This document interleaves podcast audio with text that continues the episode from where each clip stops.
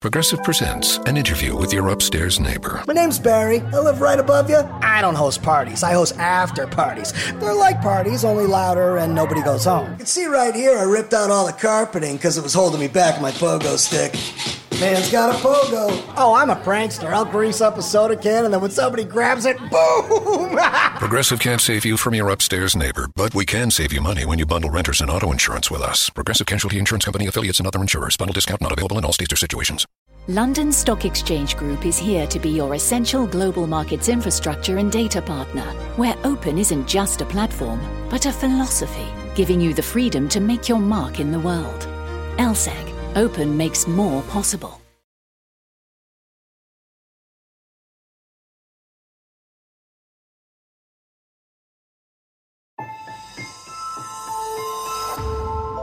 Durante años, se pensó que el Yeti vivía en los Himalayas.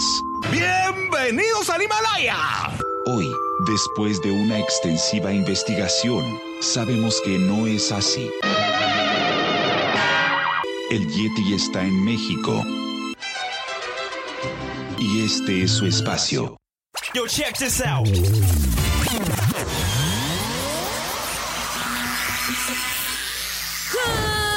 evening, everybody.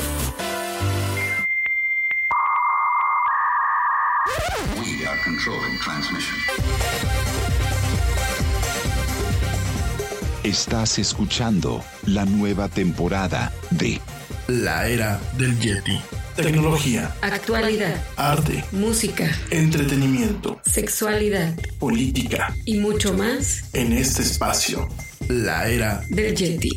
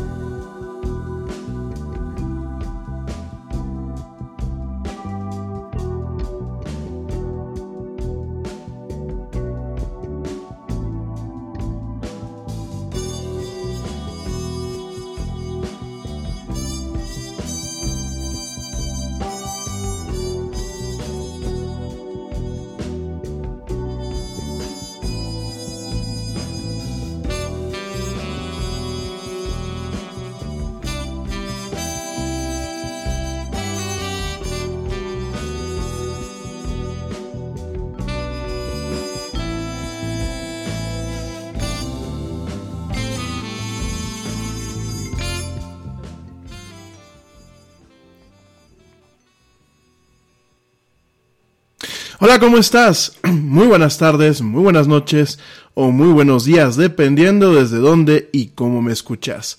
Como siempre, me da un tremendo gusto saludarte y recibirte en esto que es la era del Yeti. Yo soy Rami Loaiza y bueno, voy a estar platicando a lo largo de una hora y cachito de mucha actualidad, mucha tecnología y muchas otras cosas más. Gracias, gracias de verdad por acompañarme en esta emisión. Hoy, martes 21 de enero del 2020. Y en donde, bueno, vamos a estar platicando de lo que son los cisnes negros. No, no los pajarracos. No, tampoco la película de Natalie Portman, sino lo que es la teoría de los cisnes negros y tres puntos principales o bueno, tres ejemplos principales que hoy, hoy son de actualidad. Lo que es, eh, pues el coronavirus, la amenaza de este coronavirus que proviene de China. Por ahí me ha tocado ver en las redes sociales cada barbaridad que ponen. Hoy vamos a estar platicando del tema con la información pertinente que existe actualmente. Eh, para quien no lo sepa, en los coronavirus, ya lo vamos a platicar en unos momentos más, pero los coronavirus son los virus que provocan el resfriado común. También para que pues no te espantes, le demos la dimensión adecuada a la situación que se, eh, que se puede vivir, ¿no? Por otro lado, vamos a platicar también del Brexit. En cuestión de 15 días o menos, realmente ya en 11 días, nos va a tocar ver pues cómo lo que es el Reino Unido, lo que es Gran Bretaña, abandona lo que es la Unión Europea. Vamos a platicar un poquito acerca de este tema, eh, algunas puntualizaciones eh, sobre lo que es la Unión Europea y sobre lo que es la salida del Reino Unido. Y bueno, qué efectos podemos esperar, no solamente a nivel económico, sino a nivel social, a nivel internacional. Y por último, por último vamos a tocar un poquito acerca del tema de acerca del tema de lo que es el impeachment o el desafuero de Donald Trump. ¿Qué consecuencias puede tener? ¿Qué, efectos puede tener para lo que es eh, pues las Américas y lo que puede ser el mundo? Y sobre todo, bueno, pues vamos a tratar de entender qué es y qué no es directamente este tema de lo que es el desafuero o lo que es el impeachment allá en los Estados Unidos. Ambos, estos tres temas tienen algo en común, que lo vamos a, platicar ya al finalizar el programa. Y además, pues eh, ambos, estos, estos tres temas, perdónenme, tienen eh, pues una coincidencia dentro de lo que es la teoría de los cisnes negros. Pero todo eso, todo eso y más vamos a estar platicando hoy en martes de actualidad aquí en la Yeti. Mañana te recuerdo que es miércoles de tecnología. Vamos a estar platicando pues algunos temas pertinentes a la seguridad digital, pertinentes a los lanzamientos de algunos productos, pertinentes a lo que es la realidad digital. Vamos a platicar un poquito mañana acerca de, de realidad virtual y un poquito acerca de lo que es realidad aumentada. Hay gente que todavía lo confunde, todavía hay gente que tiene dudas. Vamos a platicarlo el día de mañana. Y el jueves, bueno, pues ya saben que jueves de entretenimiento, pues vamos a platicar un poquito de cine, vamos a platicar un poquito eh, de videojuegos, no tanto como lo platicamos la semana pasada, sino un poquito acerca de algunos cambios en lo que es la industria de los videojuegos, algunos videojuegos para jugar, y vamos a platicar de muchos temas más el jueves. Quizás con un poco de suerte tengamos por aquí un invitado especial. Bueno, oigan, eh, antes de arrancar el programa, eh, te recuerdo para que entres en contacto conmigo mis redes sociales. En Facebook me puedes encontrar como la era del Yeti, no la hora, sino la era del Yeti. En Twitter me encuentras como arroba el Yeti oficial y en Instagram me encuentras como arroba la era del Yeti. Vamos a empezar con este programa, pero antes, antes de cualquier cosa y después me reclaman, me reclaman porque no lo hago. Antes quiero mandar saludos a toda la gente que me escucha en los diferentes, o bueno, desde los diferentes países, eh, pues donde tenemos amigos y audiencia que me permite llegar a, sus oídos, que me da el gran honor de acompañarlos. Rápidamente, bueno, pues eh, esto lo estoy leyendo en las estadísticas. Este es el top 10 de los países que usualmente nos escuchan. Hay, por supuesto, muchos más. Pues saludos a mi gente que nos escucha, por supuesto, aquí en México, en España, en Estados Unidos, en Francia, en Argentina, en Chile, en Alemania, en Uruguay, en Italia y en Costa Rica. Por supuesto, siempre aparece, bueno, lo que es Reino Unido, Holanda, Suiza, perdón, Suiza, Suecia, eh, y uh, ya está Francia, también ya está Italia. Bueno, en general, pues muchas gracias a toda la gente que me escucha por ahí. Veo que tenemos aquí también, no en el top 10, sino tenemos aquí una una pequeña, pequeña, un pequeño porcentaje de lo que es Nueva Zelanda. Saludos hasta allá, hasta Nueva Zelanda. Las principales ciudades que me escuchan, bueno, pues aquí en México, eh, Zamora, México, aunque no, bueno, no es Zamora precisamente. Eh, por ahí me dicen que es La Piedad. Saludos a La Piedad. Querétaro, la Ciudad de México, París, Francia. Petróleos Mexicanos, Lindavista, México. Eso no sé dónde será, pero bueno. Plasencia, España, Madrid, España, Barcelona, España, Santa Clara, California, Estados Unidos, León, México, Puebla, México, Buenos Aires, Argentina, y eh, otros países. Gracias, de verdad. Sí, dicen por acá que qué pasó con los colombianos. Saludos a los colombianos. Ah, no figuraron aquí en, el top 10, pero por supuesto yo sé que hasta allá me escuchan. Y bueno, rápidamente también quiero agradecer. La semana pasada, pues eh, me dieron la oportunidad eh, de participar en dos programas. Primeramente quiero agradecer a, Sara Rocha Rubalcaba y, y a mandarle un saludo muy fuerte desde acá. Un abrazo. Gracias por tenerme en tu programa. Gracias por invitarme, por permitirme hablar ahí, eh, platicar. Eh, bueno, pues sobre videojuegos. Espero que la gente que nos escuchó le, le, haya gustado en general el programa. Yo lo recomiendo, creo que mamás SOS para papás y mamás que luego tienen el pendiente, pues yo se los recomiendo. De hecho, bueno, pues voy a estar eh, compartiendo los días viernes en las mañanas, pues algunos de los programas que me considero yo que son más interesantes para que si los pueden ver y si no, por favor los vean en la eh, repetición de verdad. Eh, muy buen programa, creo que estuvimos muy a gusto y creo que espero yo hayamos logrado comunicar el mensaje adecuado. Saludos, gracias Sara, de verdad un placer estar en tu programa. Eh, saludos también a Carla Moreno Chacón, a mi amiga Carla Moreno Chacón que me invitó también el programa de la noche en la misma estación. Eh, también fue un buen programa, creo que abordamos el tema de lo que es eh, pues los videojuegos desde, un, desde una perspectiva internacional. Eh, bueno, yo, yo estuvimos bastante a gusto. También le mando un fuerte saludo, un fuerte abrazo. Y por supuesto, pues les mando saludos a la güerita. Mm, te mando muchos saludos y muchos besos, corazón. Saludos también a mis papás, a los papás del Yeti. Saludos a el buen George de Negre, al buen Pablo Marín y al buen eh, eh, Ernesto Carbó. Gracias por escucharme y por echarme la mano siempre. Son como parte del equipo honorario aquí de la Yeti. Saludos a Manu Torres, saludos a mi primo Edgar, saludos a Luis Ayam Yo Soy. Saludos a eh, Carmen Alarcón, saludos Carmencita, saludos a, eh, bueno, pues toda la gente que me escucha por aquí. Por aquí tengo una pequeña listita, lo voy a estar dando, espero yo, el día de hoy, si no, mañana les mando saludos a todos. De verdad, muchísimas, muchísimas gracias por acompañarme. Y bueno, eh, antes de irme un corte, te traemos buen tiempo. Vamos a empezar un poquito acerca con eh, del tema qué es la teoría del cisne negro, qué es la teoría de los cisnes negros, ¿no? La teoría del cisne negro, y esto viene muy a colación porque en estas últimas dos décadas, realmente desde que comenzó el año 2000, nos hemos topado con demasiados cisnes negros en lo que es pues nuestro mundo contemporáneo, ¿no? ¿A qué se refiere esta teoría? O la teoría de los sucesos del cisnes negros. Bueno, pues es una metáfora o realmente una teoría, un plano de pensamiento eh, que describe un suceso sorpresivo, ya sea para el observador o para los observadores, de gran impacto y que una vez que ya ha pasado ese hecho, se racionaliza por retrospección y eh, realmente eh, entender que a lo mejor lo sorpresivo no era tan sorpresivo, ¿no? Esta teoría o este, esta metáfora fue desarrollada por el filósofo e investigador libanés Nassim Taleb.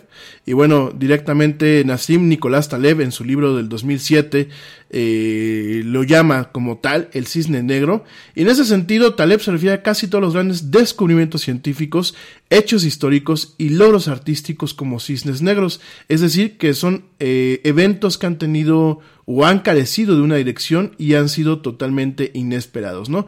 Al respecto, bueno, pues él señala algunos eventos como lo fue la creación del Internet, el impacto a la computadora personal, la Primera Guerra Mundial, los atentados. Hey, we get it. You don't want to be hearing a progressive commercial right now, so let us tell you something you do want to hear. You are powerful. You're a warrior who bathes in your enemy's tears. Then you step out of that refreshing tear bath and into a bathrobe that somehow looks good on you. Yeah, you can pull off a robe. There, Don't you feel better? You'll also feel better when you save money for driving safely with Snapshot from Progressive. Mmm, savings you can use to buy more robes.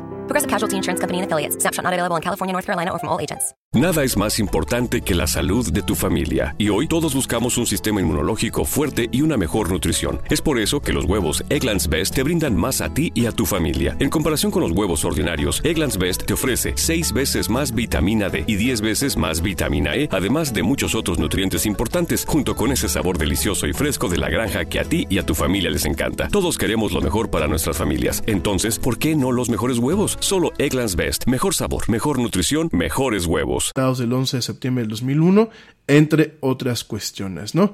Eh, el término cisne negro fue una expresión originalmente latina, cuya referencia conocida más antigua proviene de la descripción de algo que hizo el poeta Juvenal, que es rara avis interis nigroque similia signo, esto, bueno, pues lo dijo alrededor del 6165 a.C. y cuya traducción en español significa una ave rara en la tierra y muy parecida a un cisne negro. Cuando esta frase fue acuñada, se presumía que el cisne negro no existía. Sin embargo, bueno, pues eh, en su momento más adelante se descubrió que efectivamente eh, el cisne, que pertenece a la familia Cygnus atratus, pues es un cisne negro del cual no se conocía de su existencia hasta el siglo XVIII, ¿no? Al respecto, bueno, este filósofo ante el New York Times eh, afirma que hay tres criterios que pueden definir exactamente qué es un cisne negro, ¿no? En primer lugar, pues el suceso es una sorpresa. Segundo lugar, el suceso tiene un gran impacto.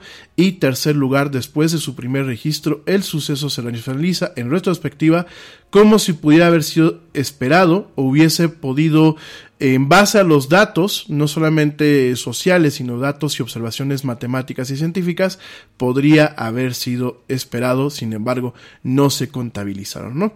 Y al respecto, yo creo que hoy en día, como te lo decía hace unos minutos, creo que estamos viviendo en una época donde tenemos muchos cisnes negros, ¿no? La llegada de Trump a la presidencia en los Estados Unidos, la salida del Reino Unido de lo que es la Unión Europea, siendo que, como lo vamos a platicar en unos minutos más, eh, la Unión Europea como una figura, como una figura jurídica, como una unión, pues realmente proviene de un británico.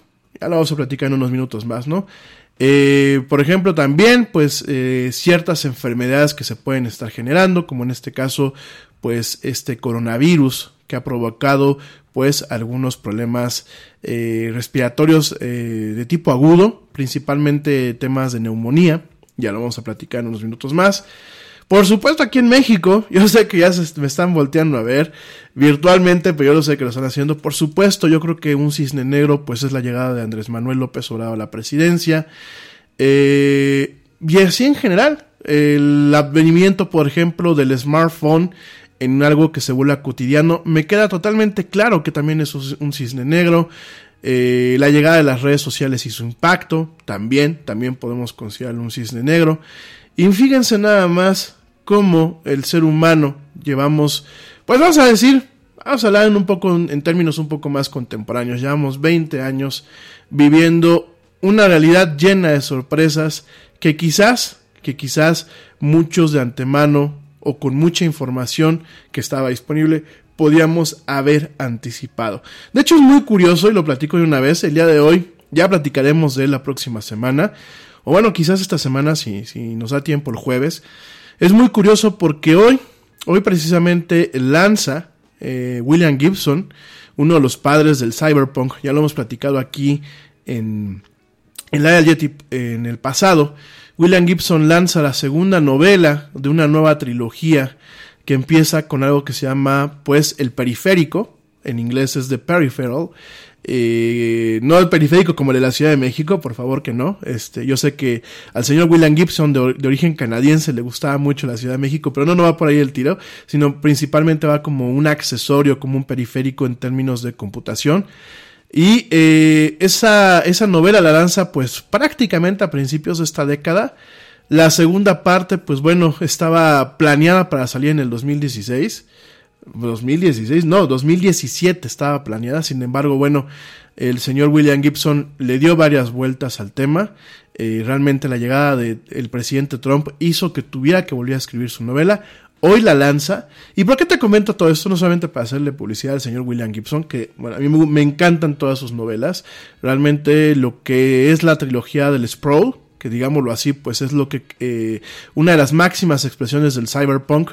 También tenemos la trilogía de la hormiga azul, de Blue Ant, eh, un poco más eh, moderna y menos con menos ciencia ficción. Y bueno, este tema de The Fairy Fell y hoy sale la segunda novela que se llama The Agency, de la cual ya estaremos platicando, pues si no esta semana, la siguiente semana. William Gibson tuvo algo muy curioso. Él hablaba de algo que se parecía al Internet, todavía en una fecha en la que no soñaba con que existiera el Internet, ¿no? Eh, su primer libro eh, se llama Neuromancer, en este, en este tema de lo que es el, eh, lo que es el tema del cyberpunk, lo que es el tema, pues, de esta trilogía del Sprawl. Y fíjense nada más, este Neuromancer fue escrito en 1984. Nada más, dense una idea. Sí, el Yeti por ahí nada más dice, dicen las malas lenguas que el Yeti tenía apenas tres años. Sin embargo, es cuando pues es escrito Neuromancer y él ya acuña lo que es el término ciberespacio, que pues hoy lo damos ya por sentado, y él acuña varias cuestiones de lo que hoy entendemos como el Internet. Cuando todavía el Internet, lo que es la World Wide Web, lo que es todo lo que tenemos hoy en día, aún no existía. Entonces, cuando lo trasladamos toda esta cuestión que te acabo de platicar, sí, por aquí me dicen que si es una especie de Julio Verne contemporáneo, pues podríamos llamarlo así. Cuando contemplamos esto, habían los suficientes elementos para, pues de alguna forma, prever el advenimiento e impacto del Internet en la vida moderna de la, eh, pues ahora sí que de la raza humana. Sin embargo, en su momento, pues no se tomaron en cuenta. Y por lo mismo, y de acuerdo pues directamente a eh, Nassim Taleb, esto es un cisne negro, así como los eventos que te acabo de comentar y los eventos que vamos a estar platicando el día de hoy en esto que es la era del Yeti. Mi gente, me voy rapidísimamente un corte. Te recuerdo mis redes sociales para que entres en contacto conmigo. En Facebook me encuentras como la era del Yeti. En Twitter me encuentras como arroba el Yeti oficial. Y en Instagram me encuentras como arroba la era del Yeti. No tardo ya vuelvo. Estamos en esto que es la era del Yeti.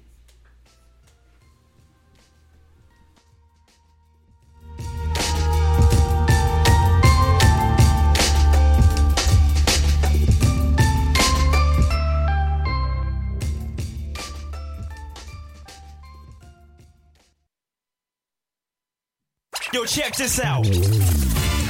Este corte también es moderno no te vayas.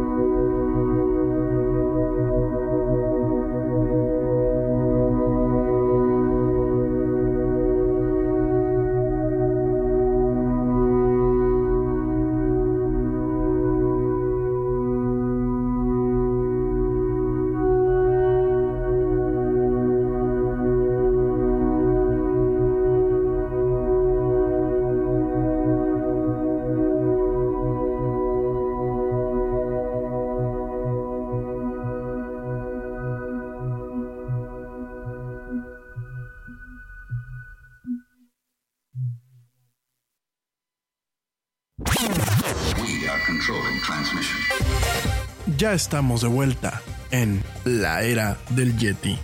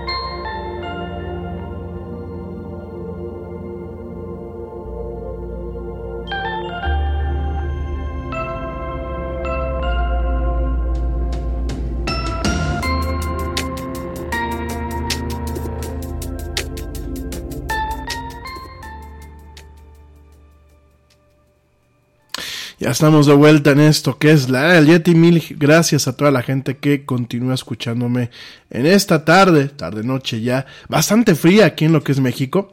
Para la gente que me escucha de afuera, pero bastante, bastante fría eh, aquí en esta tarde de martes 21 de enero. Sí, está por aquí helando. De hecho, me parece que tenemos un frente frío. Entonces, bueno, mi recomendación a la gente que me escucha aquí de México, por favor, tápense. En Canadá ya sé las nevadas. Les mando un fuerte abrazo a mis amigos que me escuchan en Canadá, tápense bien, tengan cuidado, eh, llévense las cosas con calma y bueno, pues esperemos que no nos congelemos con estos temas. En fin, mi gente, vamos a platicar primeramente, primeramente vamos a platicar de lo, eh, pues esta enfermedad del coronavirus chino. Vamos a estar platicando un poquito acerca de él. Creo que eso ahorita es lo que a mucha gente le puede pues interesar un poquito más, a pesar de que los otros dos temas son bastante relevantes y bastante importantes. Eh, vamos primero a platicar qué es un coronavirus, ¿no? Para esto, antes de entrar a, ver qué es un coronavirus, déjame te platico qué es un virus, porque muchas veces uno piensa cuando hablamos de los virus, los eh, incluimos muchas veces en lo que es la categoría de los microbios. Y sin embargo, pues un microbio, como su nombre lo dice, pues es un ser vivo muy pequeño, ¿no? En este caso, pues entrarían directamente los hongos, lo que es, eh, pues, todo lo que pertenece al género fungus, y directamente las bacterias, también por ahí dentro de lo que serían los microbios, aunque muchas no afectan al ser humano, pues podemos también ver algunas cuestiones como lo es el plancton, en que el plancton, bueno, pues se divide en dos, lo que es el zooplancton y el fitoplancton. Y bueno, diferentes componentes, las células pueden ser consideradas como microbios a pesar de que no sean dañinas. Y diferentes cuestiones que indican que es un ser vivo. Muchos, y yo tenía la duda cuando iba en la preparatoria, eh, muchos nos hemos quedado con la duda de que realmente un virus es un ser vivo o no. Eh, curiosamente, ha habido mucho debate en lo que es el plano de la arena científica en torno a si se debe de clasificar a un virus como un ser vivo o no. Ojo, una cosa es que un ser vivo eh, tiene ciertas funciones. Las principales funciones por las cuales uno etiqueta a un ser como un ser vivo es porque nace, crece, se reproduce y después muere. Eh, en el caso de los virus como tal, eh, Hey, what do you want to da da da? I don't know. What do y'all think we should da da da? Well, what did we da yesterday? Hmm, yesterday. All the dolls feel like the same doll these days. I know. Like, is today Monday or Tuesday? Today is Thursday. oh no, I forgot to call my mom on her birthday. Oh no! No!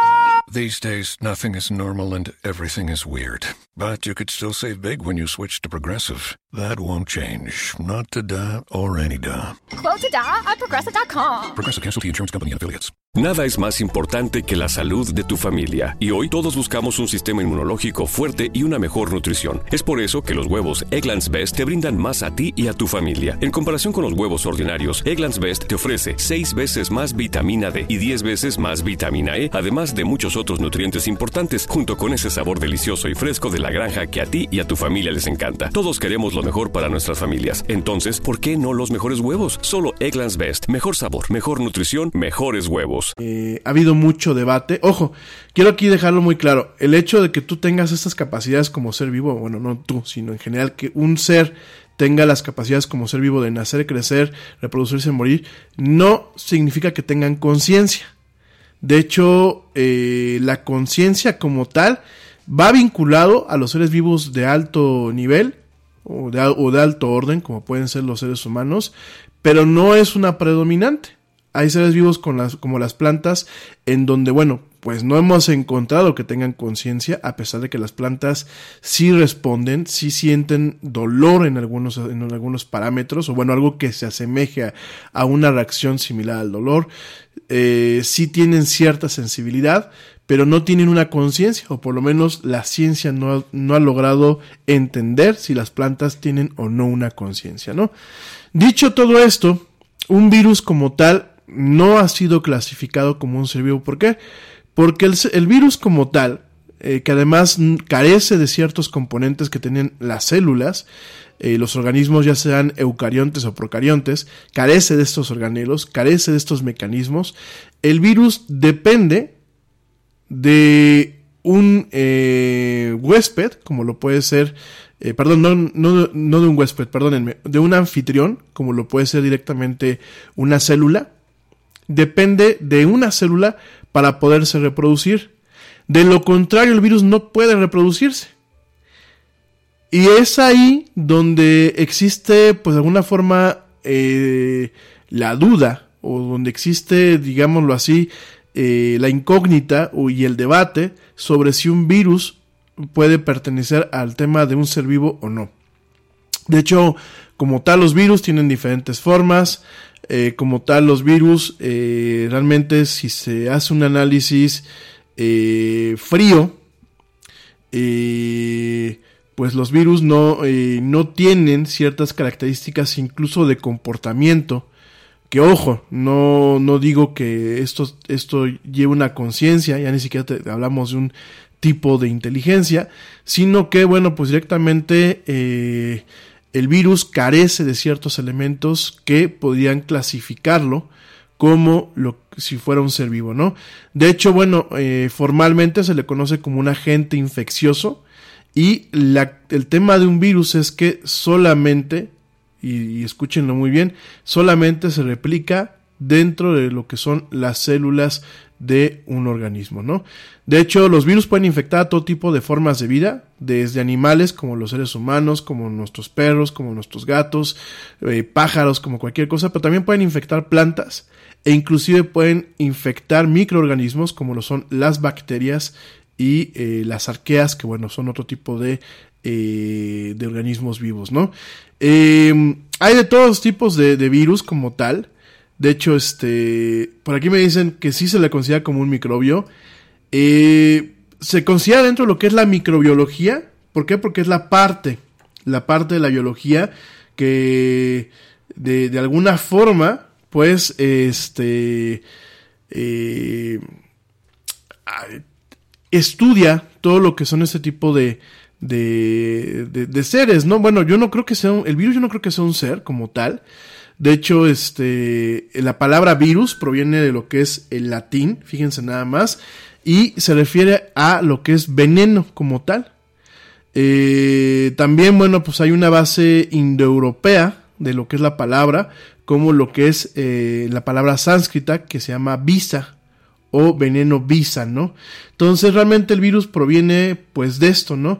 También proviene eh, o se puede de alguna forma entender eh, la parte de virulento desde el latín virulentus, que es venenoso y que este, bueno, pues eh, data de lo que es 1400, ¿no? Eh, no me voy a echar toda la historia de los virus, lo único que te puedo comentar es que el tema de los virus como tal, realmente pues fue eh, de alguna forma detectado, o una de las primeras detecciones de lo que es un virus, proviene de un artículo de 1892 escrito por el ruso Dmitry Ivanovsky, describiendo pues un patógeno no bacterial infectando lo que son las plantas de tabaco, ¿no? Lo que, bueno, pues en su momento llevó al descubrimiento del virus eh, tipo mosaico que afecta directamente al eh, tabaco, ¿no? Eh, hay millones de tipos de virus, hay varias familias.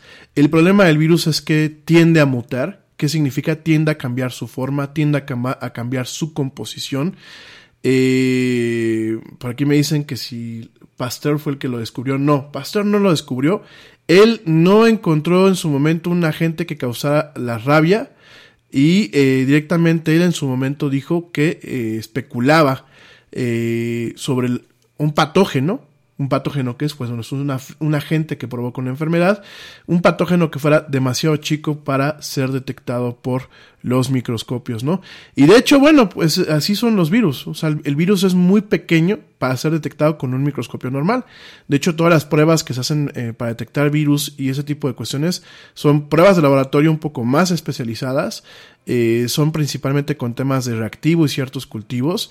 Y para realmente ver lo que es la forma de un virus, se utilizan muchas veces lo que son los telescopios eh, electrónicos, estos que pues prácticamente eh, utilizan electrones y utilizan otro tipo de sistemas no ópticos para poder ver pues con mayor detalle eh, lo que son la composición de estos pues de entes, ¿no? De estos agentes, ¿no?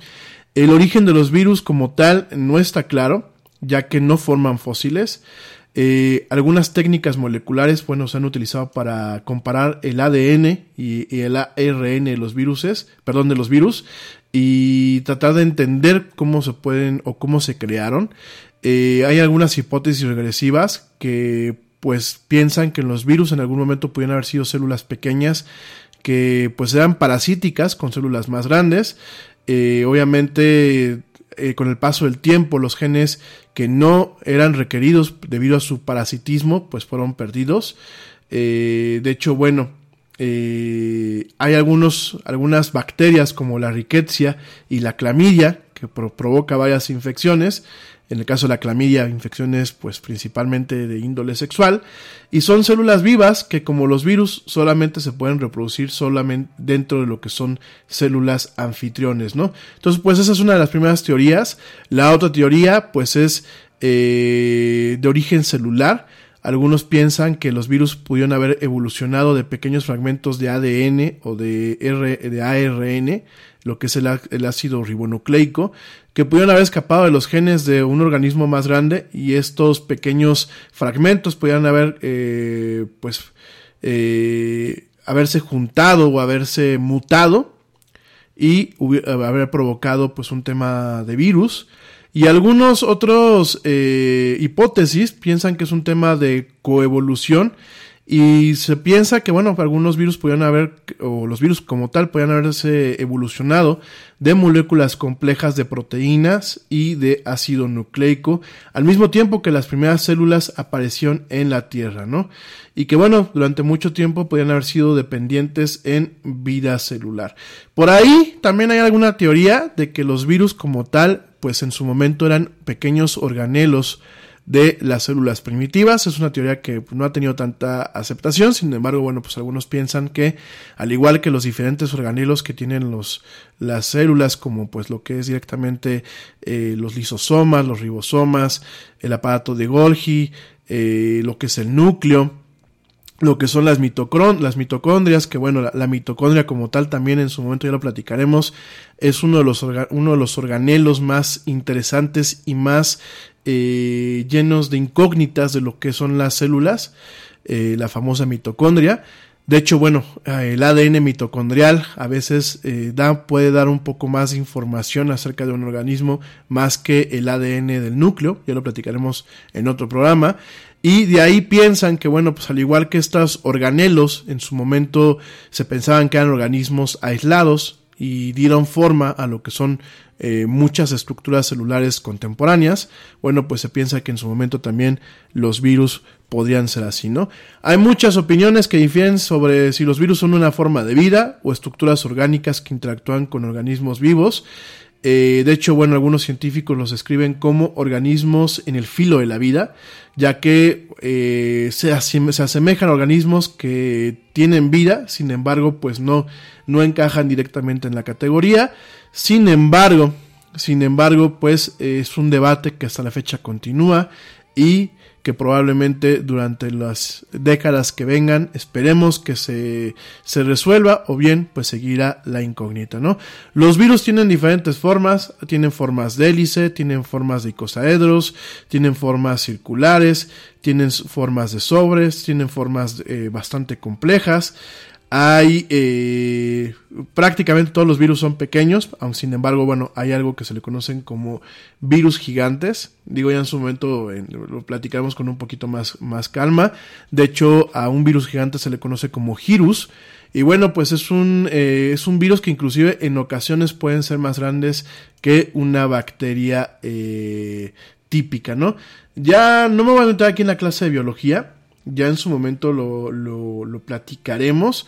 Pero bueno, eh, exactamente qué es el coronavirus, ¿no? ¿Por qué se llama coronavirus de entrada? Bueno, porque la forma, cuando uno lo ve en un telescopio, que perdón, telescopio, microscopio, no, ya, ya denme un zape, en un microscopio electrónico, cuando uno ve el coronavirus, bueno, pues vemos eh, unos gorditos, si lo quieren ver así, con eh, una estructura por fuera que tiene pues como rayitos, como que tiene varias eh, protuberancias y eh, pues directamente estos coronavirus como tal asemejan en algunas partes lo que es los rayitos de las coronas o bien los rayitos de la corona del sol. Por eso mismo se les conoce como coronavirus. No voy a entrar directamente en lo que es toda la información biológica de estos, estos agentes infecciosos. Sin embargo, perdón, lo que te puedo comentar es que los coronavirus fueron por primera vez descritos en 1960 y fueron encontrados principalmente en las cavidades nasales de los pacientes que tenían el resfriado común, la gripe como todo el mundo la conocemos, ¿no? Eh, bueno, aquí hay, que aquí hay que dejar una cosa muy clara, ¿eh? porque nosotros aquí en, México a veces cometemos eh, el error de mezclar lo que es un resfriado con lo que es la gripe. Eh, el resfriado común, ambos, ambas enfermedades tienen síntomas muy similares. Sin embargo, el resfriado común es provocado por algún tipo de coronavirus y la gripe como tal es ocasionada por un, alguna de las variantes de lo que es el virus de la influenza. Eh, a mí me gustaría que estuviera por aquí un infectólogo que me ayudara a dar esta diferencia, pero bueno, o algún médico, pero directamente así es. Una cosa es el resfriado común y otra cosa es la gripe. Y te recuerdo, uno es causado, lo que es el resfriado común, es causado por lo que es eh, directamente el, el, coronavirus y en el caso de la gripe como tal, el flu como le llaman en Estados Unidos, es causado por alguna mutación o alguna de las familias de lo que es la virus de la influenza, ¿no? Eh, los virus que directamente, bueno, las especies o subespecies de coronavirus que directamente afectan al ser humano y que ocasionan lo que es el resfriado común es el coronavirus 229E y el coronavirus OC43, ¿no? Y ahí, bueno, pues han salido otras dos familias. Eh, el coronavirus NL63, que fue detectado en el 2004, y el HKU1, que fue detectado en, en el 2005.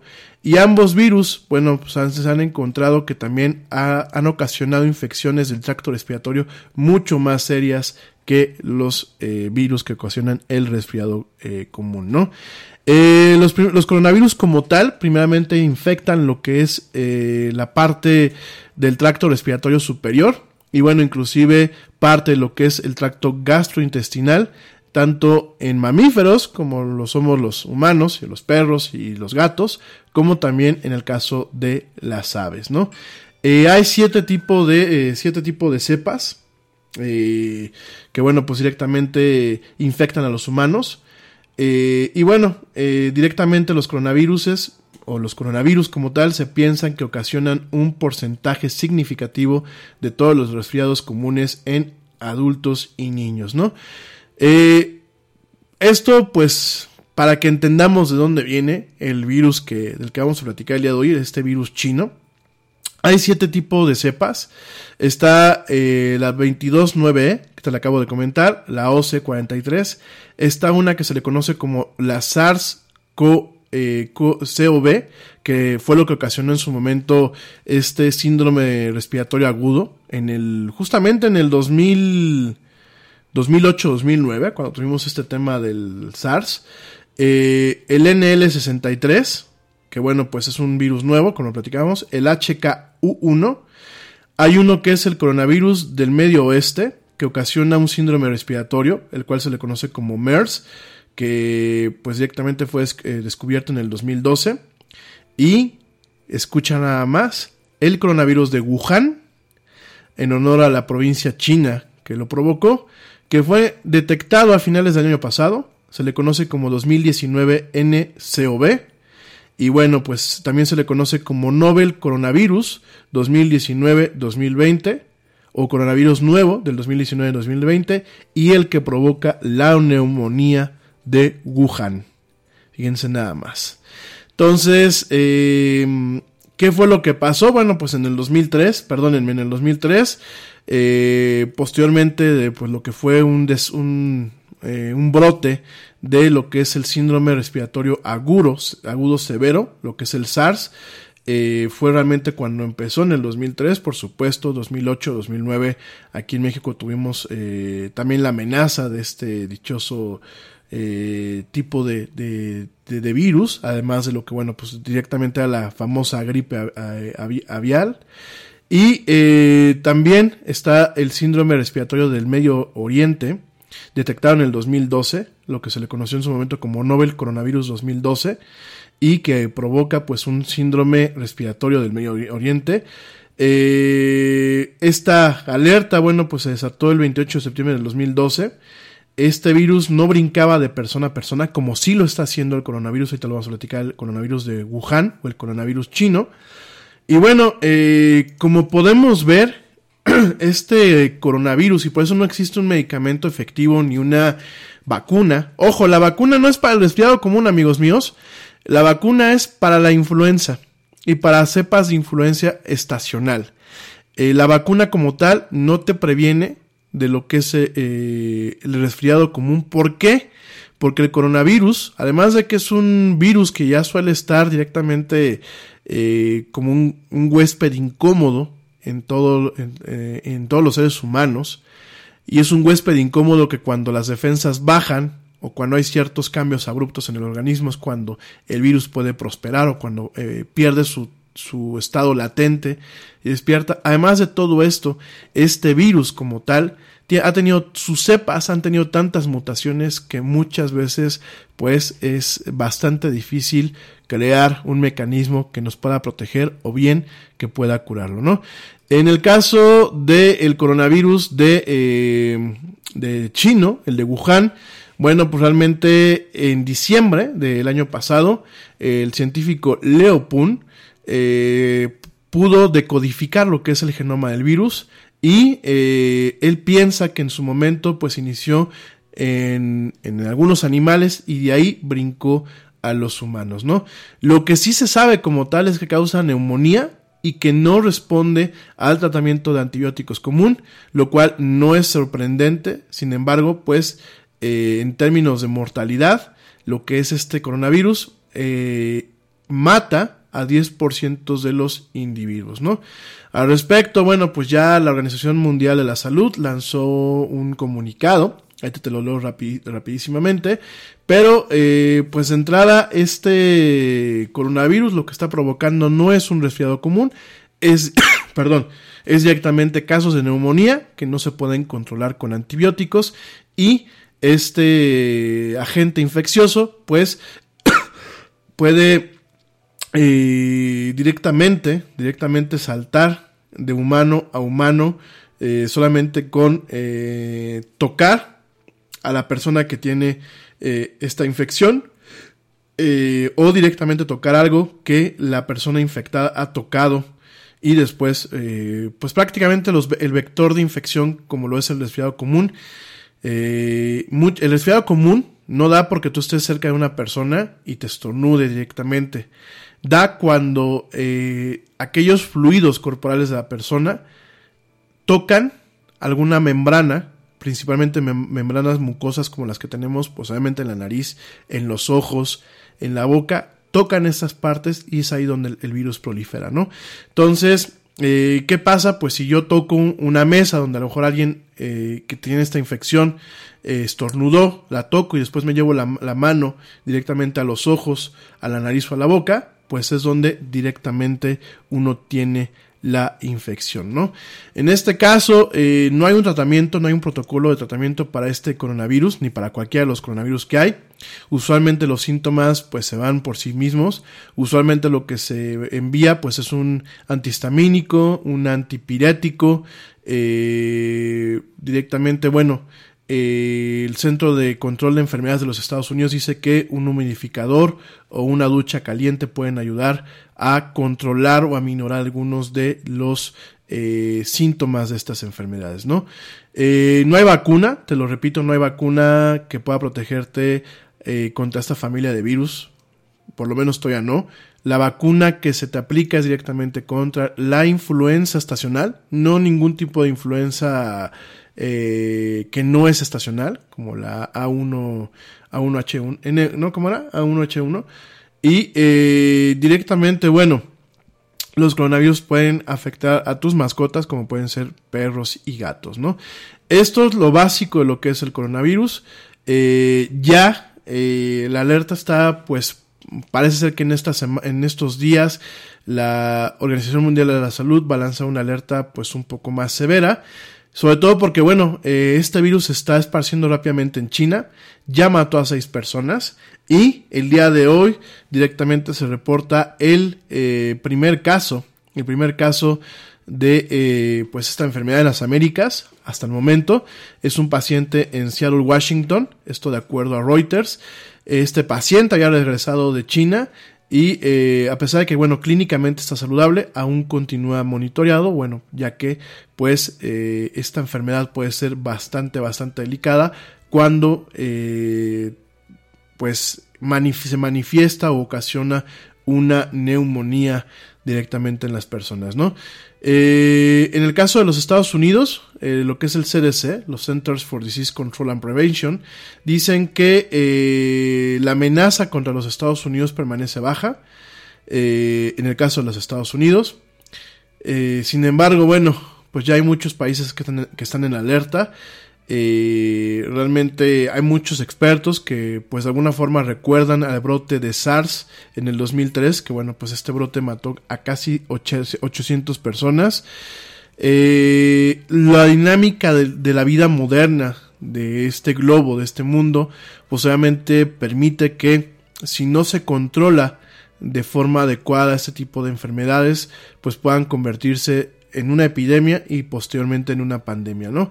Entonces, bueno, a pesar de todo esto, el CDC eh, hace unos días comenzó, eh, pues de alguna forma, revisiones de salud un poco más estrictas en el Aeropuerto Internacional de San Francisco, en el Aeropuerto Internacional John F. Kennedy de Nueva York, eh, el Aeropuerto Los Ángeles, y directamente en algunos otros aeropuertos como el, Aeropuerto Internacional de Atlanta y el de O'Hare de Chicago para revisar con instrumentos especializados a los pasajeros que eh, vuelan o que han conectado eh, a través de la provincia de Wuhan allá en China, ¿no?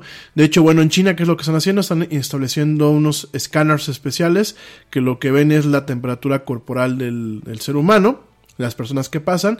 Si este escáner detecta que pues alguien trae fiebre, inmediatamente los pasan para hacer revisiones un poco más eh, a profundidad, ¿no? Eh, vamos a platicar después del corte, bueno, ya, ya cerca del, fin del programa, vamos a platicar eh, este asunto que tiene que ver con el impeachment o y que tiene que ver con el Brexit, o bueno, que tienen en común. Pero, eh, bueno, directamente te comento que mañana, esto es lo último que está aquí llegando, mañana eh, un panel de expertos en la Organización Mundial de la Salud va a determinar si declara una emergencia de salud pública global o mantiene la alerta como se mantiene hasta el momento, ¿no? Ya me voy a un corte, ¿verdad? Sí, ya me voy, ya me voy a un corte. Eh, bueno, rápidamente algunas una, una nota en particular. Se declaran seis muertos hasta el momento por este virus, 300 infectados en China y eh, directamente la infección puede ser pasada de humanos a humanos, ¿no? Al respecto, eh, no solamente en China, tenemos que en Corea del Sur ya se detectó un caso, en Japón ya se detectó un caso, en, obviamente en las provincias de, de China hay varios casos, también aparentemente en Nueva Zelanda ya también se detectó un caso, y bueno, solamente los que te acabo de comentar. Hay hasta, hasta el momento hay 6 muertos y 300 infectados en lo que es el país asiático de China. Eso es lo que sabemos hasta el momento de lo que es el, coronavirus como tal. Ah, vamos a ver, déjenme ver si hay alguna información adicional al respecto por parte de las fuentes eh, pues especializadas. Vamos a ver, déjenme un segundo. En caso de que, bueno, pues no haya, ya nos vamos directamente a un corte. Denme nada más un segundito. Ah, es que me, pide aquí Reuters que casi casi les deje mis, mis, mis apellidos este, y hasta el tamaño de calzón que traigo puesto, a pesar de que tenía abierta la ventana. Ah, bueno. Mm,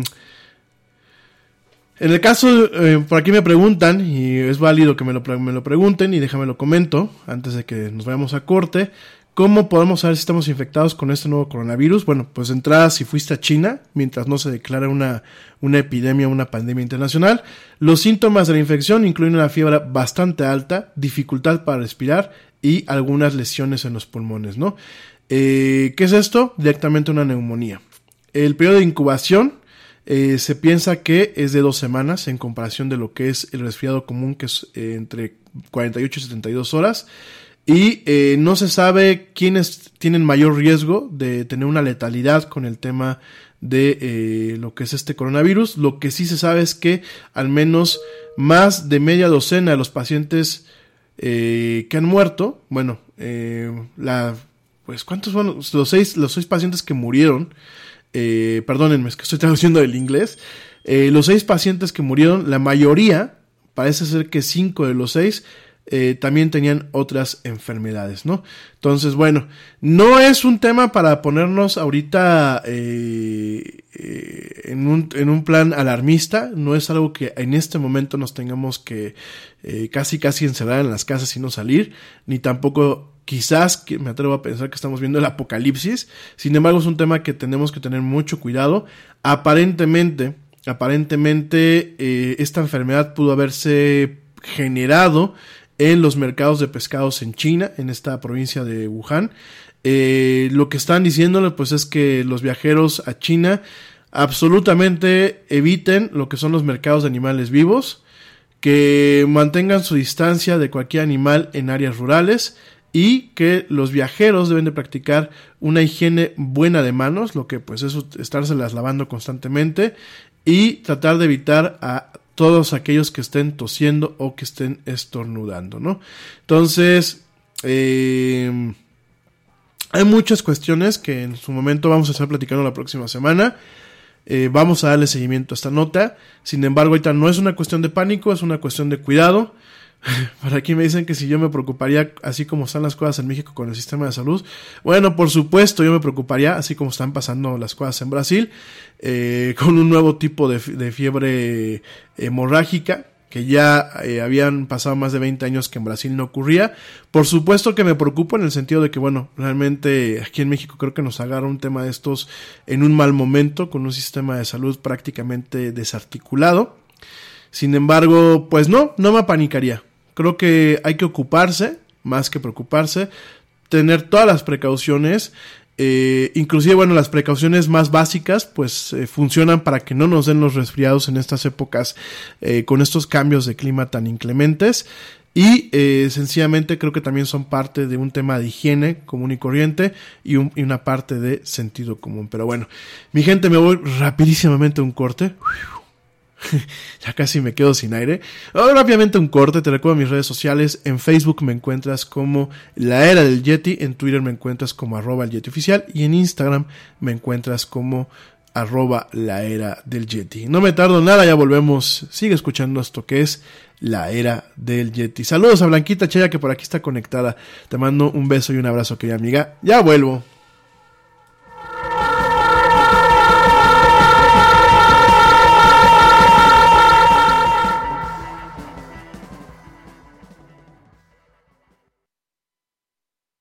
Yo, check this out. Este corte también es moderno. No te vayas.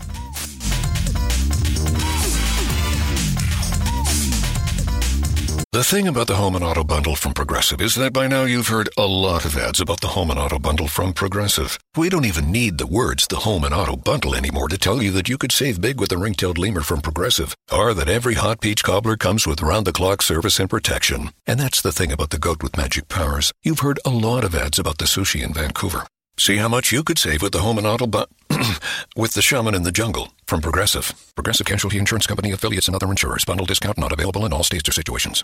Nada es más importante que la salud de tu familia, y hoy todos buscamos un sistema inmunológico fuerte y una mejor nutrición. Es por eso que los huevos Egglands Best te brindan más a ti y a tu familia. En comparación con los huevos ordinarios, Egglands Best te ofrece 6 veces más vitamina D y 10 veces más vitamina E, además de muchos otros nutrientes importantes, junto con ese sabor delicioso y fresco de la granja que a ti y a tu familia les encanta. Todos queremos lo mejor para nuestras familias. Entonces, ¿por qué no los mejores huevos? Solo Egglands Best. Mejor sabor, mejor nutrición, mejores huevos. Plus.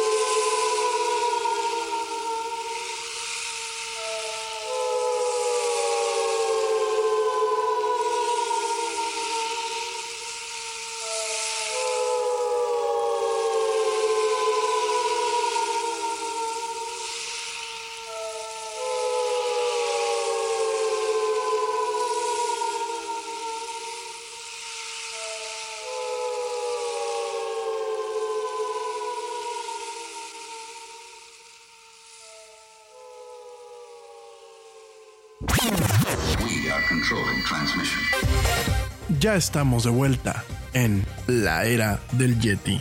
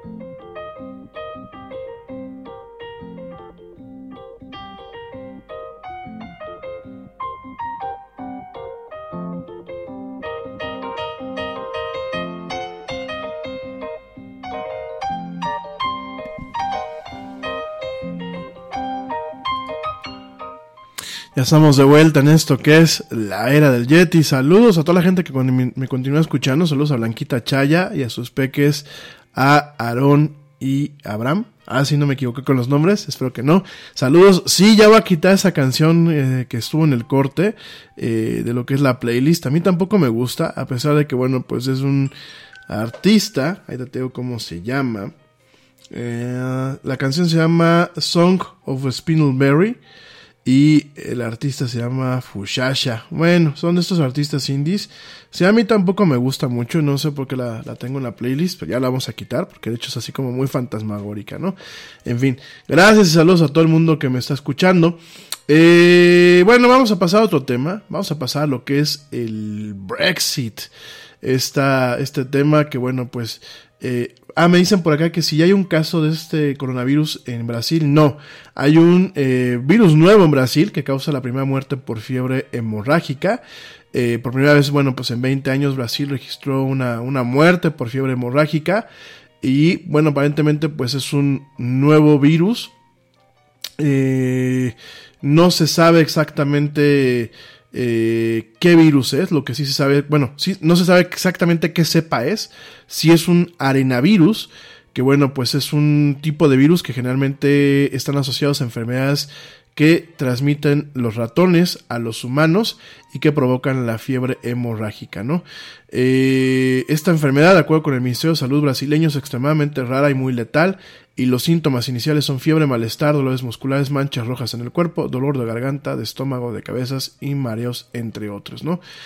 Eh, no se sabe Aparentemente lo que las autoridades sanitarias comentan es que eh, la mayoría de estos tipos de casos, las personas con dicha enfermedad a través de la inhalación de partículas formadas a partir de la orina, las heces y la saliva de ciertos ratones, ratas y este, esta clase de bichos que puedan estar infectados, ¿no?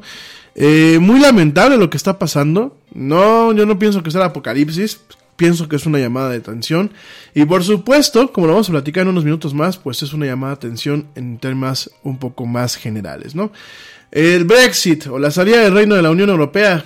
Esta salida se va a llevar a cabo, bueno, pues el 31 de enero de este año. Pasada esta fecha y salvo eh, algún acuerdo contrario, el Reino Unido abandonará automáticamente la Unión Europea sin ninguna clase de acuerdo. Eh, el Brexit, como tal, proviene de, la, una palabra combinada de las palabras inglesas Britain y exit, es decir, la salida de Gran Bretaña. Y es un proceso político en donde se ocasiona, a partir de invocar el artículo 50 del Tratado de la Unión Europea, se consigue que pues, el Reino Unido, lo que es esta, este, este país, Inglaterra, Gran Bretaña, pues abandone directamente lo que es la comunidad y la Unión Europea, ¿no? Este, ¿qué fue lo que pasó? Bueno, pues hubo un referéndum que se celebró el 23 de junio del 2016, un cisne negro, porque nadie esperaba que eso pasara, y en donde el 51.9% de los votantes apoyó abandonar a la Unión Europea. En el respecto, bueno, una vez que esto pasó, el gobierno invocó el artículo 50 del Tratado de la Unión Europea, iniciando un proceso de dos años que debía haber concluido con la salida del Reino Unido el 29 de marzo del año pasado. Sin embargo, ese plazo, bueno, pues en su momento fue prorrogado en primer término hasta el 12 de abril del año pasado, después se prorrogó hasta el 31 de octubre y por último se prorrogó hasta el 31 de enero de este año, ¿no? Eh, mucha gente, bueno, la retirada de la Unión Europea en su momento fue defendida y sigue siendo defendida por los euroscépticos, tanto de izquierda como de derecha, para que no piensen que la izquierda son los buenos ni la derecha son los malos y viceversa.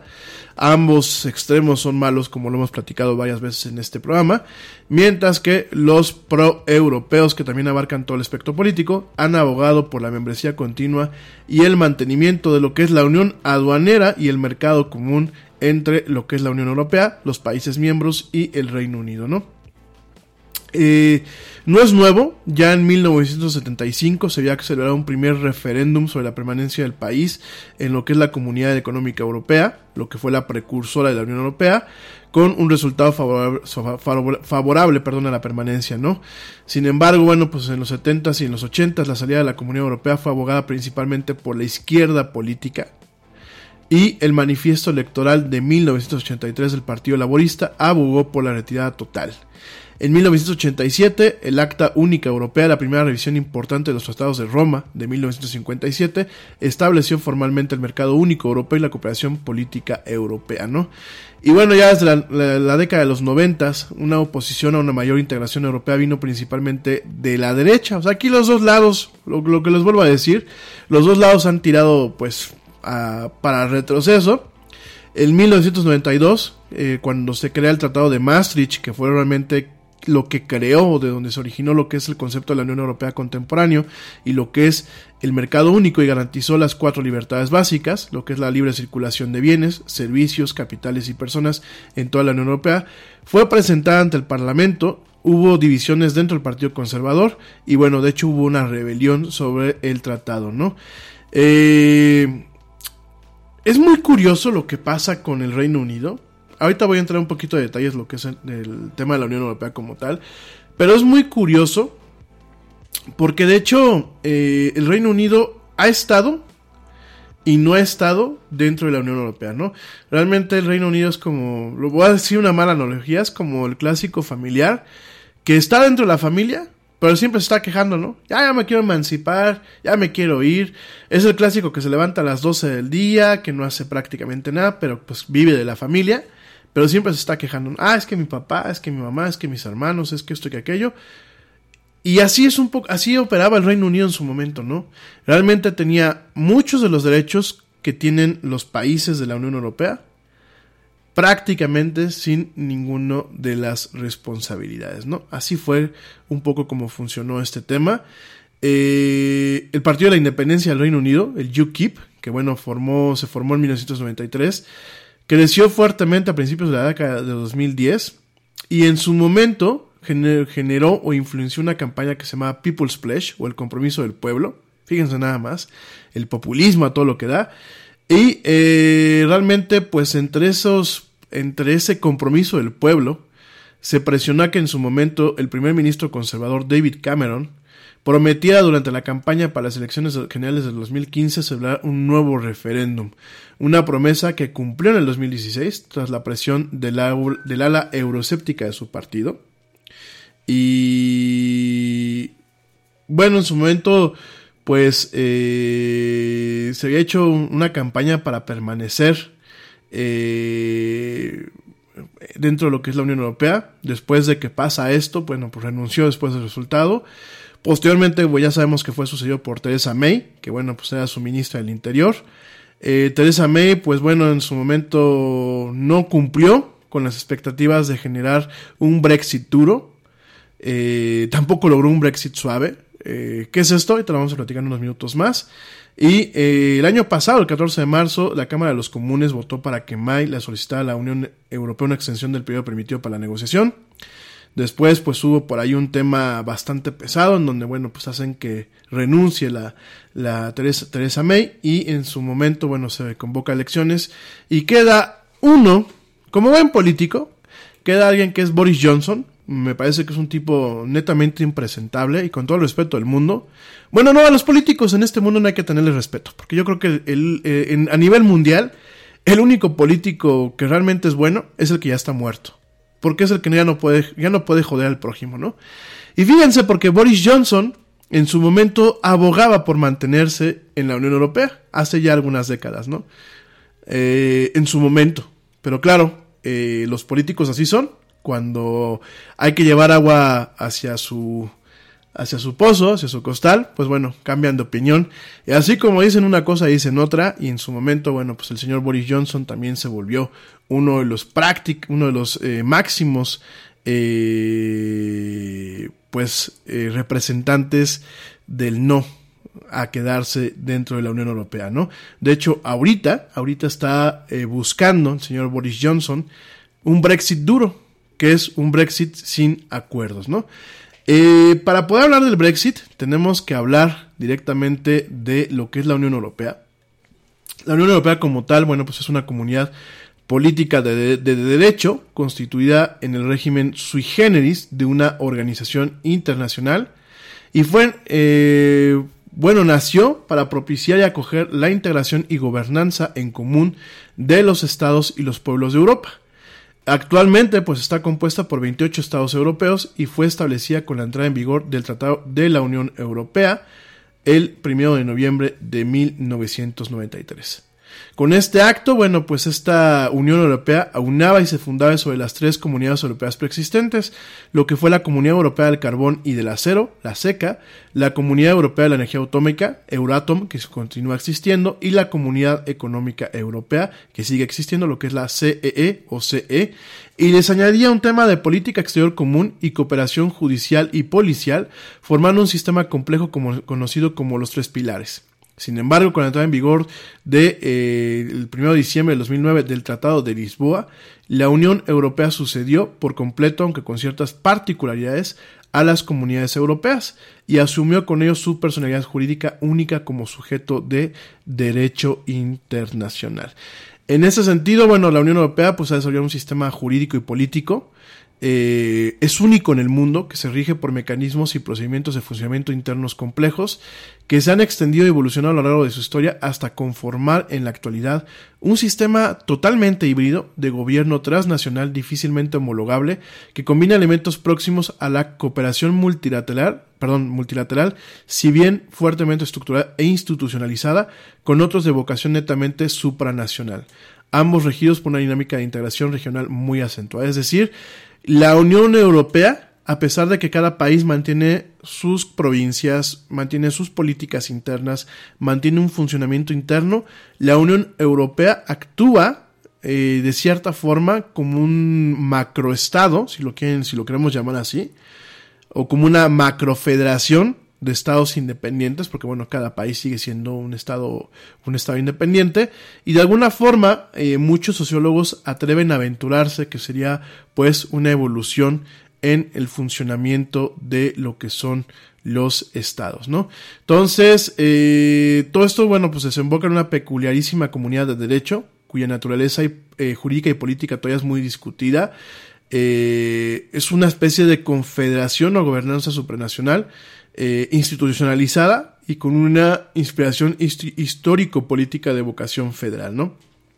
En el sentido, eh, es un federalismo internacional, no clásico eh, de Estado, como lo estamos platicando, y hay un tema en tanto a que hay una ciudadanía europea, es decir, cuando tú eres parte de un país miembro, tú eres un ciudadano europeo, hay el tema no solamente de cuestiones políticas y económicas funcionales y propias, como lo es la moneda, que lo que es el euro, eh, la unión monetaria, sino también, bueno, pues es un tema de buscar una, eh, pues una cooperación intrínseca entre los países vecinos de tal forma que, bueno, no solamente puedan afrontar realidades del eje político, del eje social, del eje económico, sino inclusive realidades históricas.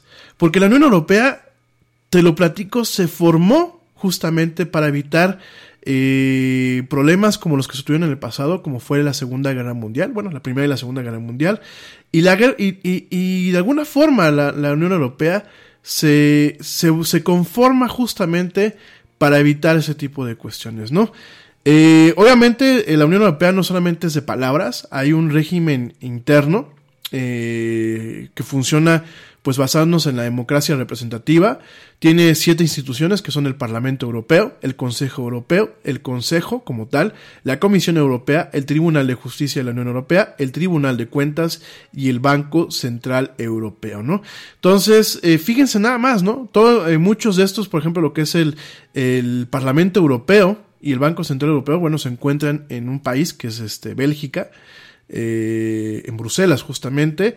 Y bueno, también cuenta con otros órganos, instancias y organismos de funciones y atribuciones diversas, como lo es el, el, Comité Económico y Social, el Comité de las Regiones, el Defensor del Pueblo Europeo, el Alto Representante de la Unión para Asuntos Exteriores y Política de Seguridad, entre otros, ¿no? En el 2012, la Unión Europea como tal ganó un Premio Nobel de la Paz, que fue otorgado por unanimidad de todos los miembros del jurado por su contribución durante seis décadas al avance de la paz y la reconciliación, la democracia y los derechos humanos en Europa, ¿no? Eh, al respecto, bueno, pues inclusive tiene una bandera, la bandera de la Unión Europea o la bandera de Europa, que bueno, son dos estrellas doradas eh, en un círculo sobre un fondo azul. Eh, también tiene un lema oficial de la Unión Europea. En español es Unida en la diversidad. Y en todas sus traducciones pues son eh, cuestiones similares. Hay un himno, el himno europeo, que tiene su origen a la Oda a la Alegría, que bueno, muchas lo vemos en los partidos de la UEFA, Champions League, y el Día de la Unión Europea o el Día de Europa se celebra el 9 de mayo de cada año, ¿no? Eh, hay muchos antecedentes, no voy a echar tanto rollo porque de hecho me quedan 10 minutos de programa. No me va a dar tiempo de platicar del impeachment de Trump, mañana lo platicamos un poquito. Pero bueno, eh, al final de la Segunda Guerra Mundial, Europa se encontraba, bueno, pues prácticamente sumida en la devastación. Alemania estaba destrozado, no solamente en daños materiales, sino en vidas humanas. Francia y Reino Unido pues tenían eh, la capacidad de decir que eran vencedoras frente a Alemania, sin embargo ambos países sufrieron importantes pérdidas. Obviamente menores que las de Alemania, pero no dejan de ser pérdidas. Eh, y bueno, realmente eh, muchísimas cuestiones que en su momento, en su momento, eh, y también por la invasión de ejércitos extranjeros, no solamente europeos, sino también el ejército ruso, el ejército norteamericano. Eh, en su momento, bueno, se hizo una conferencia de Yalta en donde eh, se asentaron pues, las bases, si lo quieren ver así, filosóficas para unificar lo que es Europa, ¿no? Fíjense nada más, eh, en los años posteriores, bueno, los resentimientos y la desconfianza entre las naciones europeas eh, pues hacían difícil una reconciliación. Eh, en su momento, bueno, el ministro francés de Asuntos Exteriores, Robert Schuman, defendió decididamente la creación de Alemania Occidental, el resultado de la unión de las tres zonas de ocupación controladas por las democracias occidentales, dejando de lado la zona ocupada por la URSS, la Alemania comunista, eh, que bueno, nos volvemos a ver que el comunismo y el socialismo, eh, como siempre, no ha funcionado, aunque muchos socialistas y comunistas digan que nunca se ha implementado de forma correcta. Lo cierto es que esas dos formas eh, de gobierno y, maneras económicas no funcionan. Y en su momento Schumann, que era de origen de germano luxemburgués, bueno, pues que aparte en su momento tenía las tres nacionalidades, francesa, alemana y luxemburguesa, pues durante mucho tiempo eh, estuvo intentando o abogando por eh, de alguna forma eh, buscar mecanismos que permitieran pues liberar un poco el encono, el resentimiento entre los vecinos de lo que es este continente y de alguna forma buscar el avance en juntos y el progreso mutuo, ¿no? Sin embargo, no fue hasta 1946 cuando Winston Churchill Fíjense nada más, por eso les dije que un británico realmente fue el que empezó a mover con cierto peso lo que es los engranajes para conformar la Unión Europea. Fue Winston Churchill en 1946 que dio un discurso en la Universidad de Zurich, consideradas por muchos como el primer paso hacia la integración durante la posguerra de los países de Europa, ¿no? Fíjense nada más, este discurso que fue bastante emblemático, donde el señor Churchill pues habló de la necesidad de acabar con la desconfianza, de crear un frente común, no solamente ante amenazas como las que ocurrieron en, Alemania, sino en amenazas a nivel internacional, ¿no? Realmente, hoy por hoy, siguen siendo este discurso emblemático en la Universidad de Zurich, el que se considera como el precursor eh, con un cierto peso. ¿Por qué? Porque pues, Winston Churchill era Winston Churchill. Es el mismo que dijo que la democracia era la peor forma de gobernar un país después de todas las demás. Y bueno, pues Winston Churchill en ese sentido, con este discurso en la Universidad de Zurich, pues fue el precursor de la integración durante la posguerra, ¿no? El verdadero primer paso se dio el 9 de mayo de 1950, cinco años después de la rendición del régimen nazi, cuando Schuman lanzó un llamamiento a Alemania Occidental y a los países europeos, ya este señor Robert Schuman, ya lo hemos dicho, para que eh, aquellos países que lo deseasen se sometían bajo una única autoridad común el manejo de sus respectivas producciones de acero y carbón. Este discurso eh, conocido como la Declaración Schuman, fue acogido de manera dispar dentro de los gobiernos europeos y marcó el inicio de la construcción europea, al ser la primera propuesta oficial concreta de integración en Europa. ¿no? El hecho consistía en, que al someter las dos producciones indispensables de la industria armamentística, y bueno, de la post-revolución industrial a una única autoridad, los países que participan en esa organización encontrarían una gran dificultad en el caso de querer iniciar una guerra entre ellos, ¿no? Sobre esto, bueno, pues marcó el inicio de la integración de los Estados europeos como un movimiento de contraposición a la anterior tendencia nacionalista y las tensas rivalidades que ocasionó entre los estados de Europa, ¿no? Al respecto, bueno, eh, de ahí, bueno, viene un, un, proceso en donde primero se forma esta comunidad. Eh, en su momento, bueno, pues está eh, Konrad Adenauer, eh, lo que fuera el canciller de la República Federal de Alemania, impulsa que en la primavera de 1951 se firme en París el tratado que se institucionalizaría como la Comunidad Europea del Carbón y del Acero, la SECA, concretando la propuesta de Schuman, eh, en donde, bueno, pues se someterían a esta autoridad, ¿no? Alemania, Francia, Italia, Países Bajos, lo que es Holanda, Bélgica y Luxemburgo, como conocido como los seis, logran un entendimiento que favorece el intercambio de las materias primas necesarias en la siderurgia, acelerando de esta forma la dinámica económica, y esto, bueno, pues con el fin de dotar a Europa de una capacidad de producción autónoma. Fíjense nada más. Y miren, yo no me gusta ser malinchista, ¿eh? Yo sé que muchos van a decir, ah, Yeti, pues te la pasas criticando a los pueblos de América Latina. No, me la paso criticándonos. ¿Por qué? Porque tenemos el potencial, pero jamás lo explotamos, ¿no? Dicho esto, hay que reconocerles que los europeos nos llevan yo creo que 30, 40 años a las Américas, ¿eh? incluyo a Canadá y a Estados Unidos, eh, nos llevan yo creo que 30, 40 años en un pensamiento social. Y es que, en la evolución del pensamiento social. Y es que eh, quizás lo que somos las Américas no hemos vivido una guerra tan encarnizada en nuestros territorios como los europeos lo vivieron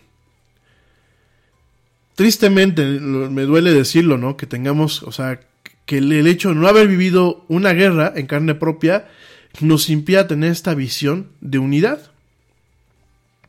Sí, ya sé lo que muchos me van a decir. Y el Tratado de Libre Comercio, eso es otro tema del cual ya vamos a platicar la próxima semana, porque bueno, el nuevo, la nueva versión del Telecan, o del NAFTA, como se llamaba en Estados Unidos, esto que ahora le llamamos el TIMEC, que suena horroroso, bueno, este TIMEC pues eh, no es exactamente un tratado como los que soportan lo que es la Unión Europea, sencillamente porque solamente se basa en lo comercial, no es totalmente favorable para todos, realmente aquí el país más jodido eh, pues es México. Y no por las cuestiones que uno pueda pensar. Y no hay el tema eh, social como lo existe directamente en lo que es la Unión Europea, ¿no? Entonces, bueno, pues ya, eh, para no entrar en mucho detalle, sobre todo porque tengo el tiempo encima, eh, vemos varios procesos que pues van generando diferentes comunidades. Tenemos lo que es la comunidad europea de defensa, tenemos lo que es este, la, obviamente la comunidad europea del carbón y el acero, la comunidad económica eh, europea, el Euratom, diferentes tratados y diferentes comunidades, en donde al final del día eh, buscan que se forme una comunidad en donde, o una federación, si lo quieres ver así, en donde diferentes países operan bajo reglas de origen, operan bajo un mercado común, operan bajo una moneda en común y operan buscando un avance propio, ¿no? y fíjense nada más, a pesar de que Reino Unido, digámoslo así, de la mano de Winston Churchill propuso esta formación, perdónenme, realmente, realmente Reino Unido no participó en lo que eran los eh, acuerdos y tratados medulares para eh, fundar lo que es la Unión Europea como la conocemos hoy en día, ¿no? Eh, por supuesto, por supuesto existe el Tratado de Maastricht de 1992 y me estoy yendo muy sintético, en donde, bueno, se, es un tratado fundamental junto con el Tratado de Funcionamiento de la Unión Europea que eh, fue firmado en la ciudad eh, de Maastricht, ahí en, en, en, Holanda, el 7 de febrero de 1992, entra en vigor el 1 de noviembre de 1993 y fue concebido como la culminación política de un conjunto normativo vinculante para todos los Estados miembros de la Unión Europea, actuales, bueno, en aquel entonces, como para los futuros miembros que entraran en su momento, ¿no?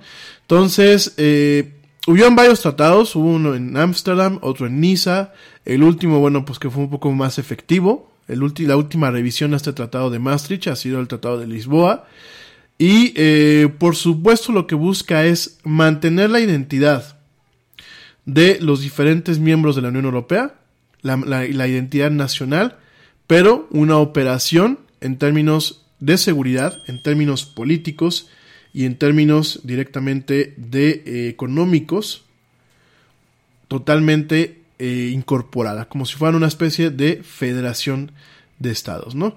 Entonces, es muy curioso, es muy curioso cómo pues realmente todo este esfuerzo que en su momento eh, funcionó para dotar de paz, para dotar de un progreso y un avance, no solamente económico, sino social y político a lo que es este continente, lo que es Europa, y al anexado que era en aquel entonces Reino Unido, pues fíjense nada más, hoy el Reino Unido le da la vuelta, le da la espalda y desecha todo este esfuerzo, ¿no? Rápidamente te, comento quiénes fueron los, los, países que fueron pues los fundadores, Alemania, Bélgica, Francia, Italia, Luxemburgo y los Países Bajos. Eh, posteriormente eh, estos seis pues firman varios tratados, eh, empiezan a, crecer en diferentes eh, aspectos, de ahí se empiezan a anexar diferentes países, en este caso, bueno, pues van llegando heard that safe drivers get rewarded with Snapshot from Progressive, so you went online to check it out. But then you saw an ad for a vintage baseball cap, and now you find yourself checking the stats of that team's second baseman in 97, wondering why his stolen base total dropped after his rookie season. Wonder how much his rookie card is worth. Yes, they said it was easy to save money with Snapshot from Progressive, but they forgot about the rest of the internet. Progressive Casualty Insurance Company and Affiliates. Snapshot not available in California, North Carolina, or from all agents. Te preocupas por la salud de tu familia y hoy un sistema inmunológico fuerte y una mejor nutrición son más importantes que nunca. Es por eso que los huevos Egglands Best te brindan más a ti y a tu familia. En comparación con los huevos ordinarios, Egglands Best te ofrece 6 veces más vitamina D y 10 veces más vitamina E, además de muchos otros nutrientes importantes, junto con ese delicioso sabor fresco de granja que a ti y tu familia les encanta. No son tiempos ordinarios, entonces, ¿por qué darle a tu familia huevos ordinarios? Solo Egglands Best. Mejor sabor, mejor nutrición, mejores huevos. Posteriormente países como, bueno, ya más al final como países como Grecia, eh, países que en su momento como Dinamarca. Y rápidamente te comento, te comento quiénes son los miembros, ya para pasar de rápido al tema del Brexit. ¿Quiénes son los miembros actuales de lo que es eh, el Reino Unido? Pues que, perdón, este, la, Unión Europea. Eh, son Alemania, Austria, Bélgica, Bulgaria, Chipre, Croacia, Dinamarca, Eslovaquia, Eslovenia, España, Estonia, Finlandia, Francia, Grecia, Hungría, Irlanda, Italia, Letonia, Lituania, Luxemburgo, Malta, Países Bajos, Portugal, Reino Unido hasta el día 31, la República Checa, Rumania y Suecia. Esos son los miembros, los miembros de eh, lo que es el, la, Unión Europea. Eh, Reino Unido se va, se va directamente ahora en el 31. ¿Y en qué consiste el Brexit? ¿En qué consiste el artículo 50? El artículo 50, bueno, pues es el derecho de la Unión Europea que establece cómo los Estados miembros pueden salir de esta unión. Eh, su uso se debatió ampliamente después del referéndum celebrado en el Reino Unido el 23 de junio del 2016 en donde, bueno, pues la mayoría de los votantes favorecieron la retirada del Reino Unido de la Unión Europea. Eh, este artículo, bueno, pues hasta la fecha solamente ha sido activado por primera y única vez por Reino Unido el 29 de marzo del 2017. El artículo 49A del Tratado de Lisboa, que entró en vigor en el 2009, introdujo por primera vez un procedimiento para que un Estado miembro se retire voluntariamente de la Unión Europea. Al respecto, dice que todo Estado miembro podrá decidir retirarse de la Unión de conformidad con sus propios requisitos constitucionales. El Estado miembro que decía retirarse notificará al Consejo Europeo su intención. Al respecto, bueno, negociará y celebrará un acuerdo con dicho Estado en el que se establezcan las modalidades de su retirada, teniendo en cuenta el marco de su futura relación con la Unión. Eh, los tratados dejarán de aplicarse al Estado de que se trate a partir de la fecha de entrada en vigor del acuerdo de retirada o, en su defecto, dos años después de la notificación mencionada en el apartado 2. A los efectos de los apartados 2 y 3, el miembro del Consejo Europeo o el Consejo que representa al Estado miembro que se retire no participará en los debates del Consejo o del Consejo Europeo ni las decisiones que le conciernen. Si un Estado, el punto 5, si un Estado se ha retirado de la Unión pide que se reúna, su solicitud estará sujeta al procedimiento al que se refiere el artículo 49, ¿no? Al respecto, ¿qué es lo que está haciendo eh, el Reino Unido? Eh, pues directamente es eh, una salida, una salida, si lo quieren ver así como una salida, pues no me atrevo a decir secesión, porque la secesión, como tal, pues es una salida dentro de una federación eh, de, estados independientes dentro de lo que es un, un estado como nación, en el caso, por ejemplo, en, en, México, ¿no? Que sea una secesión, pues que Chiapas o Tabasco o Oaxaca, pues dijeran, ahí nos vemos, nos vamos como independientes o nos vamos con otro país. Este, sí, la gente que me conoce más de cerca sabe que mi, mi, mi, ejemplo no es gratis con esos tres estaditos que tenemos aquí en este país. Muy bellos, ¿eh? Yo no digo que no. El estado de Oaxaca, de Chiapas y de Tabasco son hermosos estados con una biodiversidad tremenda, pero creo que solamente eso. Y no voy a entrar en más comentarios. Eh, muy desafortunado, la verdad, a veces como actúan estos estados, pero bueno. Y en este, al respecto, lo que es el Brexit como tal, el Brexit, la salida del Reino Unido, se invocó este, este, este artículo y se busca una salida. Eh, miren, cuando se hizo la campaña de que se salieran, eh, la campaña del Brexit, ahí en, en, en Reino Unido, eh, como siempre los políticos no dicen, no, no, no dijeron lo malo que iba pues a provocar el que Reino Unido salga de la Unión Europea, ¿no? Solamente dijeron lo bueno lo bueno, y principalmente viene de un debate eh, un tanto xenófobo. Eh, principalmente los ingleses pues estaban molestos del funcionamiento en torno al tema de los inmigrantes, que ellos como país miembro, que vuelvo a repetirlo, Reino Unido realmente siempre gozó de los privilegios de pertenecer al Reino, a la Unión Europea sin tener los, los derechos y las obligaciones. De hecho, hay que recordar que Reino Unido jamás cambió su moneda, siempre se mantuvo este, la libra esterlina nunca le quiso entrar a la comunidad económica europea. Eh, por ahí creo que ni siquiera habían, no creo que no estaba suscrito en los tratados de Shenzhen, que permiten, bueno, el, ah, no, sí, perdón, sí, sí, el Reino Unido sí está con los tratados de Shenzhen, en donde, bueno, este, permiten el libre tráfico. Eh, prácticamente, bueno, pues, eh, David Cameron se jugó un volado a lo tonto, no voy a decir la palabra como tal, se jugó un volado para quedar bien con el pueblo, por una promesa populista que en su momento hizo. Híjole, el chingado pueblo, ¿verdad? Estos pinches pueblos como ocasionan problemas aquí en China, ¿no? Pero bueno, eh, se aventó el volado populista. Sí, no lo digo en mal plano, o sea, y como pueblo me, me, incluye a mí, ¿no? Somos los pueblos de las, de las naciones, ¿no? Eh, se aventó este volado, le salió mal, salió este pues mal este referéndum. Todo el mundo apuntaba y de hecho las estadísticas y el tema de las encuestas y esto pues apuntaban a que no iba a haber un Brexit. Sin embargo, bueno, fue sorpresivo, fue una bomba y eh, ahí sus hay una parte del gobierno, una parte muy conservadora, ultra conservadora, en donde están buscando ni siquiera ser un miembro permanente del mercado interior europeo ni en la Unión Aduanera es decir, ellos manejarse solos, es decir, eh, establecer aranceles de entrada, o sea, manejar todo a su gana, ¿no? Y aquí se manejaban varios beneficios al electorado. Se les dijo, bueno, que pues Reino Unido era un imperio. Eh, traen un poquito este tema que traen algunos países europeos de que todavía piensan que son los imperios que fueron en el pasado. Hay que recordar que en su momento, bueno, pues el Reino Unido era Reino Unido y decían que el Reino Unido este, eh, tenía presencia eh, desde los puntos en donde se, en las colonias donde se ponía el sol hasta donde salía el sol hasta donde se pusía el sol, ¿no?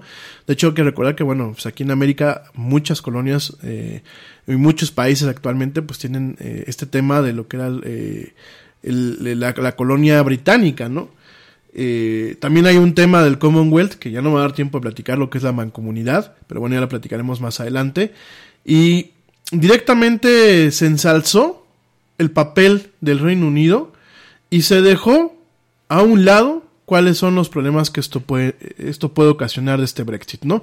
Hay dos tipos de Brexit, el Brexit duro, que pues es al que apuntan, en donde se salen prácticamente sin ningún acuerdo, es decir, deja de pertenecer a la Unión Europea y cualquier acuerdo comercial con la Unión Europea, cualquier acuerdo social, cualquier acuerdo eh, principal tendrá que ser negociado a su manera, en sus tiempos y en sus formas y de acuerdo a lo que la Unión Europea dicte. Es decir, pues es echar a la basura años y años de trabajo. Años y años de, cooperación y de intercambio comercial es echarlos a la basura por... No me atrevo a decir por un capricho, mi gente. Por una pendejada. Pero bueno. Eh, dice, hay un amplio consenso entre los economistas de que el Brexit tiene la posibilidad de reducir la renta per cápita eh, real del Reino Unido a mediano y a largo plazo. Eh, el mismo referéndum dañó la economía del Reino Unido. Eh, muy posiblemente sí reduzca la inmigración desde países del espacio económico europeo al Reino Unido, pero también van a haber un bloqueo. Es más, ya, ya empieza a haber una, una problemática donde hay profesionales de alto nivel, británicos, ingleses, trabajando en países de, la Unión Europea, que a partir del 31 se quedan sin, sin visas, bueno, se quedan sin autorización legal de estar en los diferentes países. Eh, por supuesto, ya algunos habrán tramitado pues alguna visa de trabajo o alguna, alguna excepción, pero muchos pues van a tener que regresar a, al Reino Unido y vamos a ver cómo, cómo acaba el tema, porque si no hay ningún acuerdo de, de, de, por ejemplo, en el tema de inmigración y aduanas, ¿qué significa? Pues van a haber visas, la Unión Europea les va a solicitar visa a, a los británicos que vayan a, a, la Unión Europea, o cada país va, va, a ser libre, cada país miembro de poner eh, visas o de poner otros requerimientos. Fíjense nada más el desmadre que se está ocasionando, ¿no? Entonces, eh, ¿qué, te, ¿qué te digo, no? O sea, realmente es una cuestión bastante penosa. Es una pena que la izquierda, que se las da de a nivel mundial de santa y de libertaria y de buena onda, eh, haya promovido eh, junto con, la, con, lo más extremo de la derecha, haya promovido esta salida. Una salida que me parece totalmente absurda, lo, vuelvo a insistir, sobre todo porque pues, el Reino Unido no tenía ningún derecho. Que ya no tenía ninguna obligación, prácticamente eran puros derechos, ¿no? Y pues prácticamente eso es lo que ocurrió. Eh, muy lamentable, genuinamente. ¿Cuáles son los efectos o cuáles son las consecuencias? Primer lugar, hay un tema en donde muchas empresas transnacionales han dicho, pues como no sabemos cómo va a quedar ese tema, dejamos Reino Unido, ¿no? Por ejemplo, este, Viacom, que es una empresa, la empresa que es dueña de MTV, de Nickelodeon, de este tipo de, de cadenas, tenía un cuartel muy importante en el Reino Unido. Ahora limitó sus operaciones, prácticamente despachó a toda su gente y prácticamente toda la gente que trabajaba para Reino Unido y lo que era la Comunidad Europea, pues está yendo directamente a Bruselas, ¿no? Algunos piensan que se quedan en Irlanda, a pesar de que Irlanda tendrá que... Eh, hay una lucha ahorita porque Irlanda se mantenga dentro de lo que es eh, la Unión Europea. Hay que recordar que Irlanda y Reino Unido comparten eh, la misma isla, si lo quieren ver así.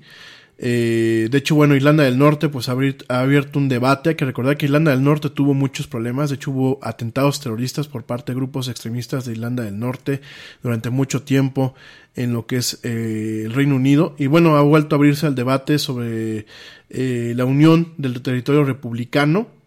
Eh, si se unen directamente a lo que es el Reino Unido o, se, o permanecen separados para permanecer en la Unión Europea. Hay un tema en donde puede haber una separación. Hay un tema, obviamente, bueno, la economía, lo económico que te acabo de decir, el hecho de que están escapando inversiones. De hecho, yo leía un artículo de The Guardian hoy en la mañana antes de preparar este programa en donde las inversiones hayan caído. No tan dramáticamente como aquí en México en este último año, pero sí, sí se han caído ya en el Reino Unido. Eh, hay pronósticos muy eh, difíciles en torno a la situación de los alimentos. Pueden encarecerse los alimentos en este país a finales de este año. Un encarecimiento brutal. Puede haber escasez de medicinas, porque muchas medicinas entraban sin tanto rollo por el tema de la comunidad económica. Al momento de que se sale, bueno, pues directamente nos encontramos con esta posibilidad en donde hayan medicinas que no puedan entrar al Reino Unido y puede haber un tema de escasez. Eh, puede haber un tema eh, también de hostilidad eh, xenofóbica en torno a que pues puede volverse ultranacionalista al país y empezar a hacerle el feo a toda la gente ajena a lo que puede ser el concepto sajón, anglosajón. Eh, bueno, es el tema de la integridad territorial británica. Eh, lo que te comento, bueno, pues Escocia, Irlanda del Norte, eh, en estos en estos lugares, en estas regiones, eh, ganó lo que es la permanencia en la Unión Europea. seguramente van a haber conflictos, seguramente va a haber un tema de autodeterminación por parte de Escocia y de Irlanda en algún momento. De hecho, puede haber, inclusive hay un conflicto fuerte en su momento. Obviamente va a haber un tema de seguridad en donde probablemente el, el Reino Unido quede en desventaja. Eh, no sé, yo pienso que es una, una decisión idiota. Eh, la forma en la que han manejado los políticos por ganar y por llevar agua a su molino, pues definitivamente ha sido un tema muy lamentable, como en muchos países está ocurriendo. Sí, ya me voy, ya me voy, ya me voy, ya me voy. Y este, y bueno, ¿qué es lo que nos puede dejar? Eh, tristemente, y no es por generar un pánico, Tristemente, eh, digo, afortunadamente la, guerra comercial entre China y Estados Unidos aparentemente está cesando. Sin embargo, el tema del Brexit puede ser un disparador de una posible crisis económica y social a nivel internacional, que a lo mejor no la veamos este año, pero la podemos ver más adelante, ¿no? El Reino Unido, eh, por supuesto, como muchos otros países, Estados Unidos, México, Brasil, que pues han sido, están siendo mal gobernados, porque me atrevo a pensar que están siendo mal gobernados. Y en parte eh, es culpa de la sociedad. Yo siempre he dicho que el tener un mal gobierno pues es culpa de la, de la sociedad, ¿no? Eh, las sociedades malas tienen gobiernos malos, ¿no? Pero al momento en que tú haces ese tipo de cosas, obviamente le quitas una confianza a eh, los demás países que pueden tener ganas de invertir en ti, que pueden tener ganas de firmar tratados comerciales contigo, que pueden tener ganas de generar acuerdos de colaboración un poco más intrínsecos en temas de seguridad, en temas de intercambio de información, en temas sociales, en temas inclusive legales, ¿no? Por supuesto, y esto es un secreto a voces, ¿no? A gritos, perdón, un secreto a gritos, en donde pues ya muchos países en su momento no van a, durante un tiempo no van a invertir en el Reino Unido no se van a acercar ni siquiera con una vara al Reino Unido, ¿no? Así como está pasando aquí en México, porque hay que decirlo tal cual, pues en México, eh, tristemente, nuestras elecciones como sociedad eh, han ocasionado que muchos países digan yo no le entro a México porque no me está dando ninguna certidumbre de que el día de mañana se respeten los tratados o los tratos que yo tenga con este país y con sus gobiernos. En Estados Unidos, pues también ha habido mucho de esto con Trump, que un día amanece de buenas y otro día amanece de malas. Eh, Brasil ni se diga, y así hay muchos países, mi gente. Y estamos, y digo, ya a platico un poquito de del impeachment de Trump, pero estos tres temas, el tema del coronavirus, el tema de eh, Brexit y el tema del impeachment, el desafuero de Trump, tienen, además de, ser cisnes negros en sí mismos, en, en, base a la teoría de la que te platicé al principio, tienen algunos puntos sobre los cuales podemos concluir. El primer punto es que, eh, insisto, y, lo, y perdón que sea tan incidente con esto, pero creo que tenemos que buscar una forma de salvar la política, o de redefinirla, o de reconstruirla. Pero realmente los únicos políticos buenos son aquellos que ya están muertos. Hoy es que me cae bien Curi, hoy es que me cae bien Anaya, hoy es que me cae bien fulano de tal. Genuinamente el político solamente ve por sí mismo y nada más para sí mismo. Y la prueba la tenemos con los chinos que este tipo de cuestiones, este tipo de brotes se podrían haber evitado si no hubiese tanta corrupción en este país, de tal forma que hay ciertos mercados que operan con las mínimas condiciones de higiene, con los mínimos protocolos de higiene, no porque a lo mejor el país no tenga las reglas, porque eh, China es un país que tiene unas leyes muy perras, sino porque no se ejecutan de forma adecuada por el tema de la corrupción. Se sabe que China es un país con mucha corrupción, ¿no? Eh, los efectos que puedan tener, y aquí es donde yo voy, los efectos que puedan tener en las Américas y a nivel mundial, más que un tema de respuesta por parte de los médicos y de las autoridades encargadas de la salud en estos países, en este principio de esta década, en este 2020, este tipo de circunstancias o en los resultados o la diferencia entre que sea un incidente aislado y pasajero a que se vuelva una pandemia van a depender principalmente de los temas políticos de los diferentes países. ¿Por qué? Porque si un país está más preocupado en vender un avión presidencial, como en el caso de México, o en Estados Unidos, más preocupado por destrozar lo que era un sistema de salud, como lo era el Obamacare, que no era perfecto, pero era un sistema de salud universal, y están más ocupados con ese tipo de rollos, pues obviamente no, no va a existir la infraestructura adecuada para poder contener una pandemia en su momento, o una epidemia. Y entonces estamos viendo, y repito una vez más, que los políticos el mejor político es el que ya está muerto, porque es el que no puede dar lata, ¿no? En el caso del Reino Unido, pues también nos topamos con esta situación. El caso del Brexit es algo que a, su pueblo, a su gente le va a pasar factura el día de mañana. ¿Y saben a quién le va a pasar la peor factura? A aquellos que votaron por el sí. Porque a muchos de ellos les vendieron la ilusión de que no tenían buenos empleos por los inmigrantes. De que había inseguridad por los inmigrantes y les vendieron la ilusión de que el Reino Unido no brillaba como tenía que brillar porque estaba sujeto a las leyes de la Unión Europea. Y esa misma gente, porque hay varios estudios donde, bueno, directamente identifican quiénes fueron los que votaron por el Brexit, esa misma gente es la que, aquella que pues aguanten las siguientes décadas, porque muchos fueron baby boomers los que votaron por el Brexit, aquellos que aguanten les va a tocar la parte más ríspida de lo que es un país que después de haber construido tanto dentro del marco de una comunidad, ahora le va a tocar construirla por sí misma. Y ya no son los tiempos del imperialismo británico.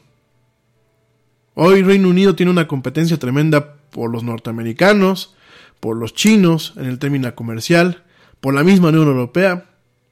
Y hay mercados que probablemente no se fijen en los productos británicos por todo esto que te estoy platicando. Y fíjate nada más, la primera conclusión es el tema de los políticos. Y aquí en México y en mismo Estados Unidos vamos a ver, por ejemplo, ahora con el impeachment, vamos a ver realmente los políticos de qué están hechos.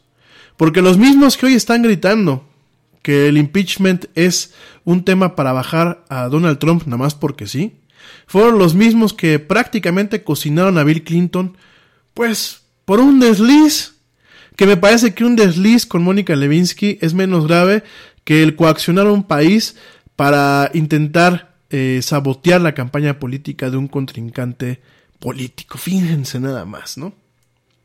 Y aquí en México, pues lo mismo.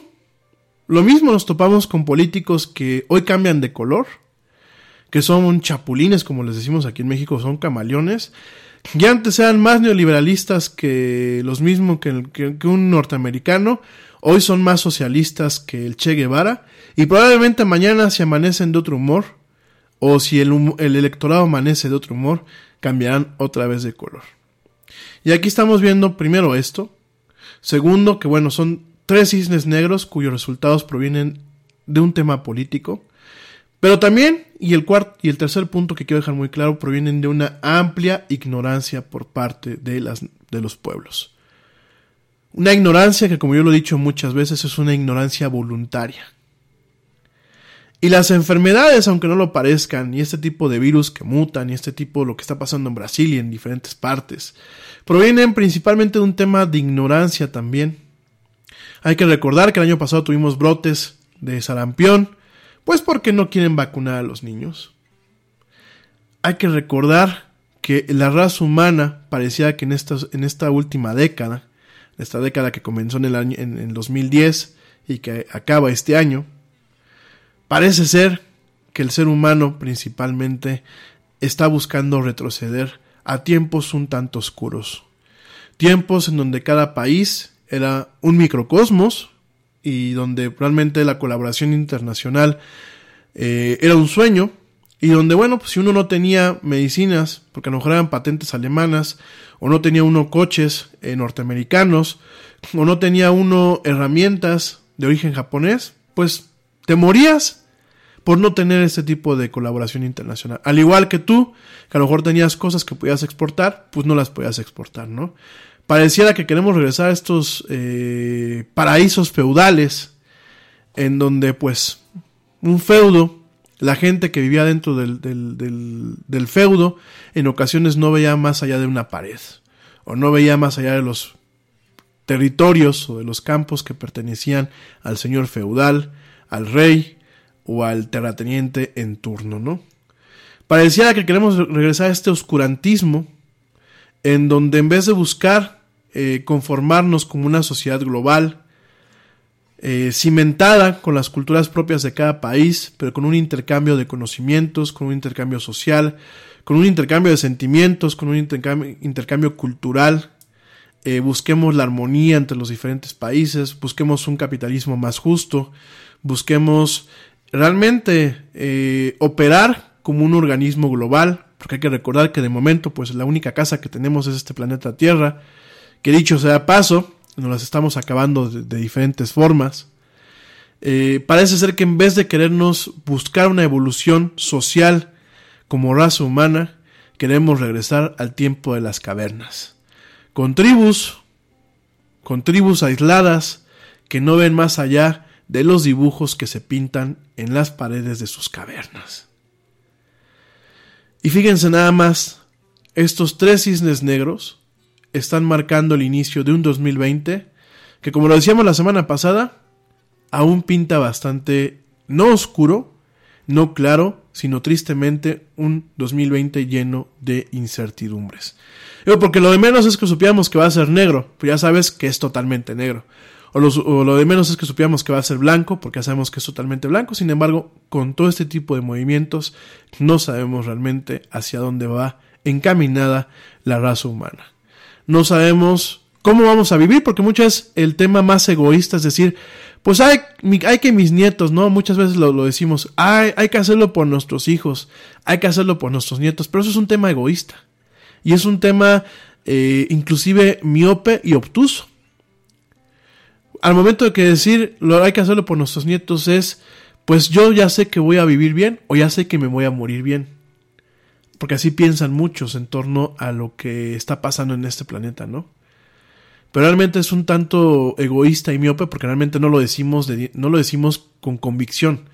Realmente no buscamos eh, o no nos preocupamos por nuestros hijos y por nuestros nietos, porque si sí fuera, ya hubiésemos hecho algo. Pero los efectos, los efectos de todo este desmadre que estamos armando en esta tierra, los efectos de regresar al medievo, a un medievo contemporáneo y digital, estos efectos, queridos amigos, nos va a tocar sufrirlos también a nosotros. En mayor o en menor escala, pero nos van a tocar vivirlos y sufrirlos también a nosotros.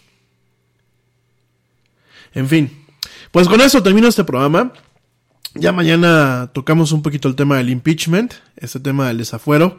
El señor Trump, pues es una anomalía, al igual que lo es el señor López Obrador por aquí, al igual que lo es el Brexit, al igual que lo es pues las personas que están ahí, al igual que es este virus, esta mutación de un virus común, del resfriado común, esta mutación, y todo esto que nos estamos ocasionando nosotros mismos, la raza humana, por un interés de involucionar en vez de evolucionar.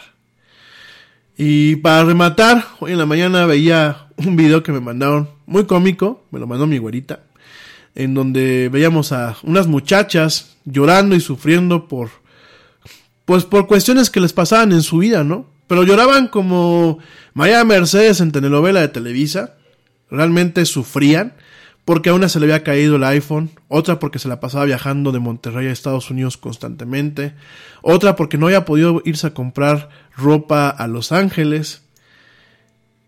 Y en su momento me reía, y hasta me acuerdo que le hice el comentario muy malo, eh, en donde decía que, bueno, pues yo creo que las neuronas de estas muchachas eran alérgicas entre sí mismas y realmente se estaban peleando por quién quedarse, ¿no? Por quién quedarse viva en la cabeza de estas pobres muchachas. Sin embargo, todo ese tipo de cuestiones que son virales y que a lo mejor a veces nos burlamos, realmente deben de ser un tema de conciencia sobre hacia dónde estamos caminando como raza humana. Más allá de las generaciones, más allá de que si son jóvenes, que si son millennials, que si son baby boomers, que si somos la generación X, creo que es momento de tomar conciencia. Porque las malas decisiones los malos gobiernos, la mala seguridad, o la inseguridad como ustedes lo quieran llamar, las enfermedades y el prospecto de una mala vida que nos puede tocar en los siguientes años, no es culpa ni del cielo, no es culpa ni del infierno, ni es culpa de los extraterrestres, es culpa de nosotros mismos como pueblos, como naciones y como sociedades. Pero todo esto, querido amigo, todo esto te lo dejo de tarea. En fin. Pues mil gracias, gracias por acompañarme en este martes. Ya, ya seguramente están diciendo, ay, mugre Yeti se aventó otra vez un rollo tipo regaño. No son regaños, espero yo que te haga reflexionar y espero yo que poquito a poquito nos vayamos iluminando y vayamos tratando de darle un giro a nuestras vidas. Porque últimamente, el día de mañana, los más afectados vamos a ser nosotros. Mañana vamos a estar hablando de temas un poco más leves. Eh, obviamente el tema de tecnología, obviamente 10 minutos a lo mejor eh, con el tema del impeachment. Me eché las dos horas, ya me tenía que haber ido hace media hora, pero bueno, ya me eché las dos horas. Y vamos a platicando de temas más livianos. El jueves, pues por supuesto, vamos a platicar de temas mucho más ligeros en esto que es la era del Yeti. Gracias por acompañarme en este martes, martes 21 de enero. Pásenla bien, descansen, disfruten. Ya mañana es mitad de semana, afortunadamente. Ya huele, ya huele muy cercano el fin de semana. Pásenla bien, nos escuchamos mañana en una emisión más de esto que es la era del Yeti, ya sea en vivo a las 7 pm hora, hora de la Ciudad de México, o bien en diferido a través de Spotify, iHeartRadio, TuneIn, Stitcher, Deezer, Castbox, Pocket Casts, Anchor y las aplicaciones de podcast de Google Play y de eh, Apple. Gracias, pasen una excelente noche. Peques, pórtense bien. Adultos, pórtense mal, cuídense bien, nieguenlo todo. Y como dice el tío Yeti, vámonos. ¿Por qué? Pues porque ya nos vieron. Nos escuchamos el día de mañana.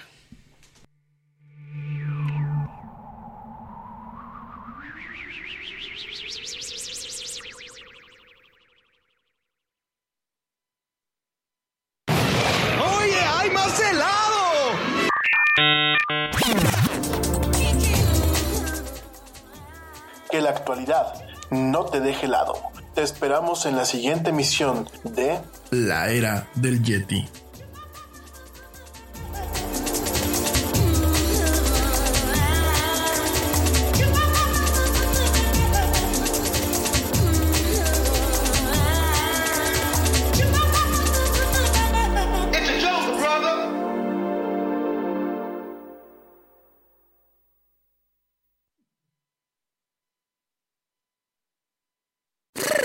Nya nya nya. Ba. Mm, ba. Babue. Zimbabwe. the broken Bunsen burner burns so bright. South. Jamie. Southeast Asian Peninsula. Hey, hey, Jamie? Yes. I think the only line we need from you today is drivers who switch to progressive could save big. Cool. I just got to finish my warm ups. foul, foul, throw in the towel. History, history. Switch to Progressive today. Santa ski slalom in a salmon skin suit. Progressive Casualty Insurance Company and Affiliates. London Stock Exchange Group is here to be your essential global markets infrastructure and data partner, where open isn't just a platform, but a philosophy, giving you the freedom to make your mark in the world. LSEG, open makes more possible.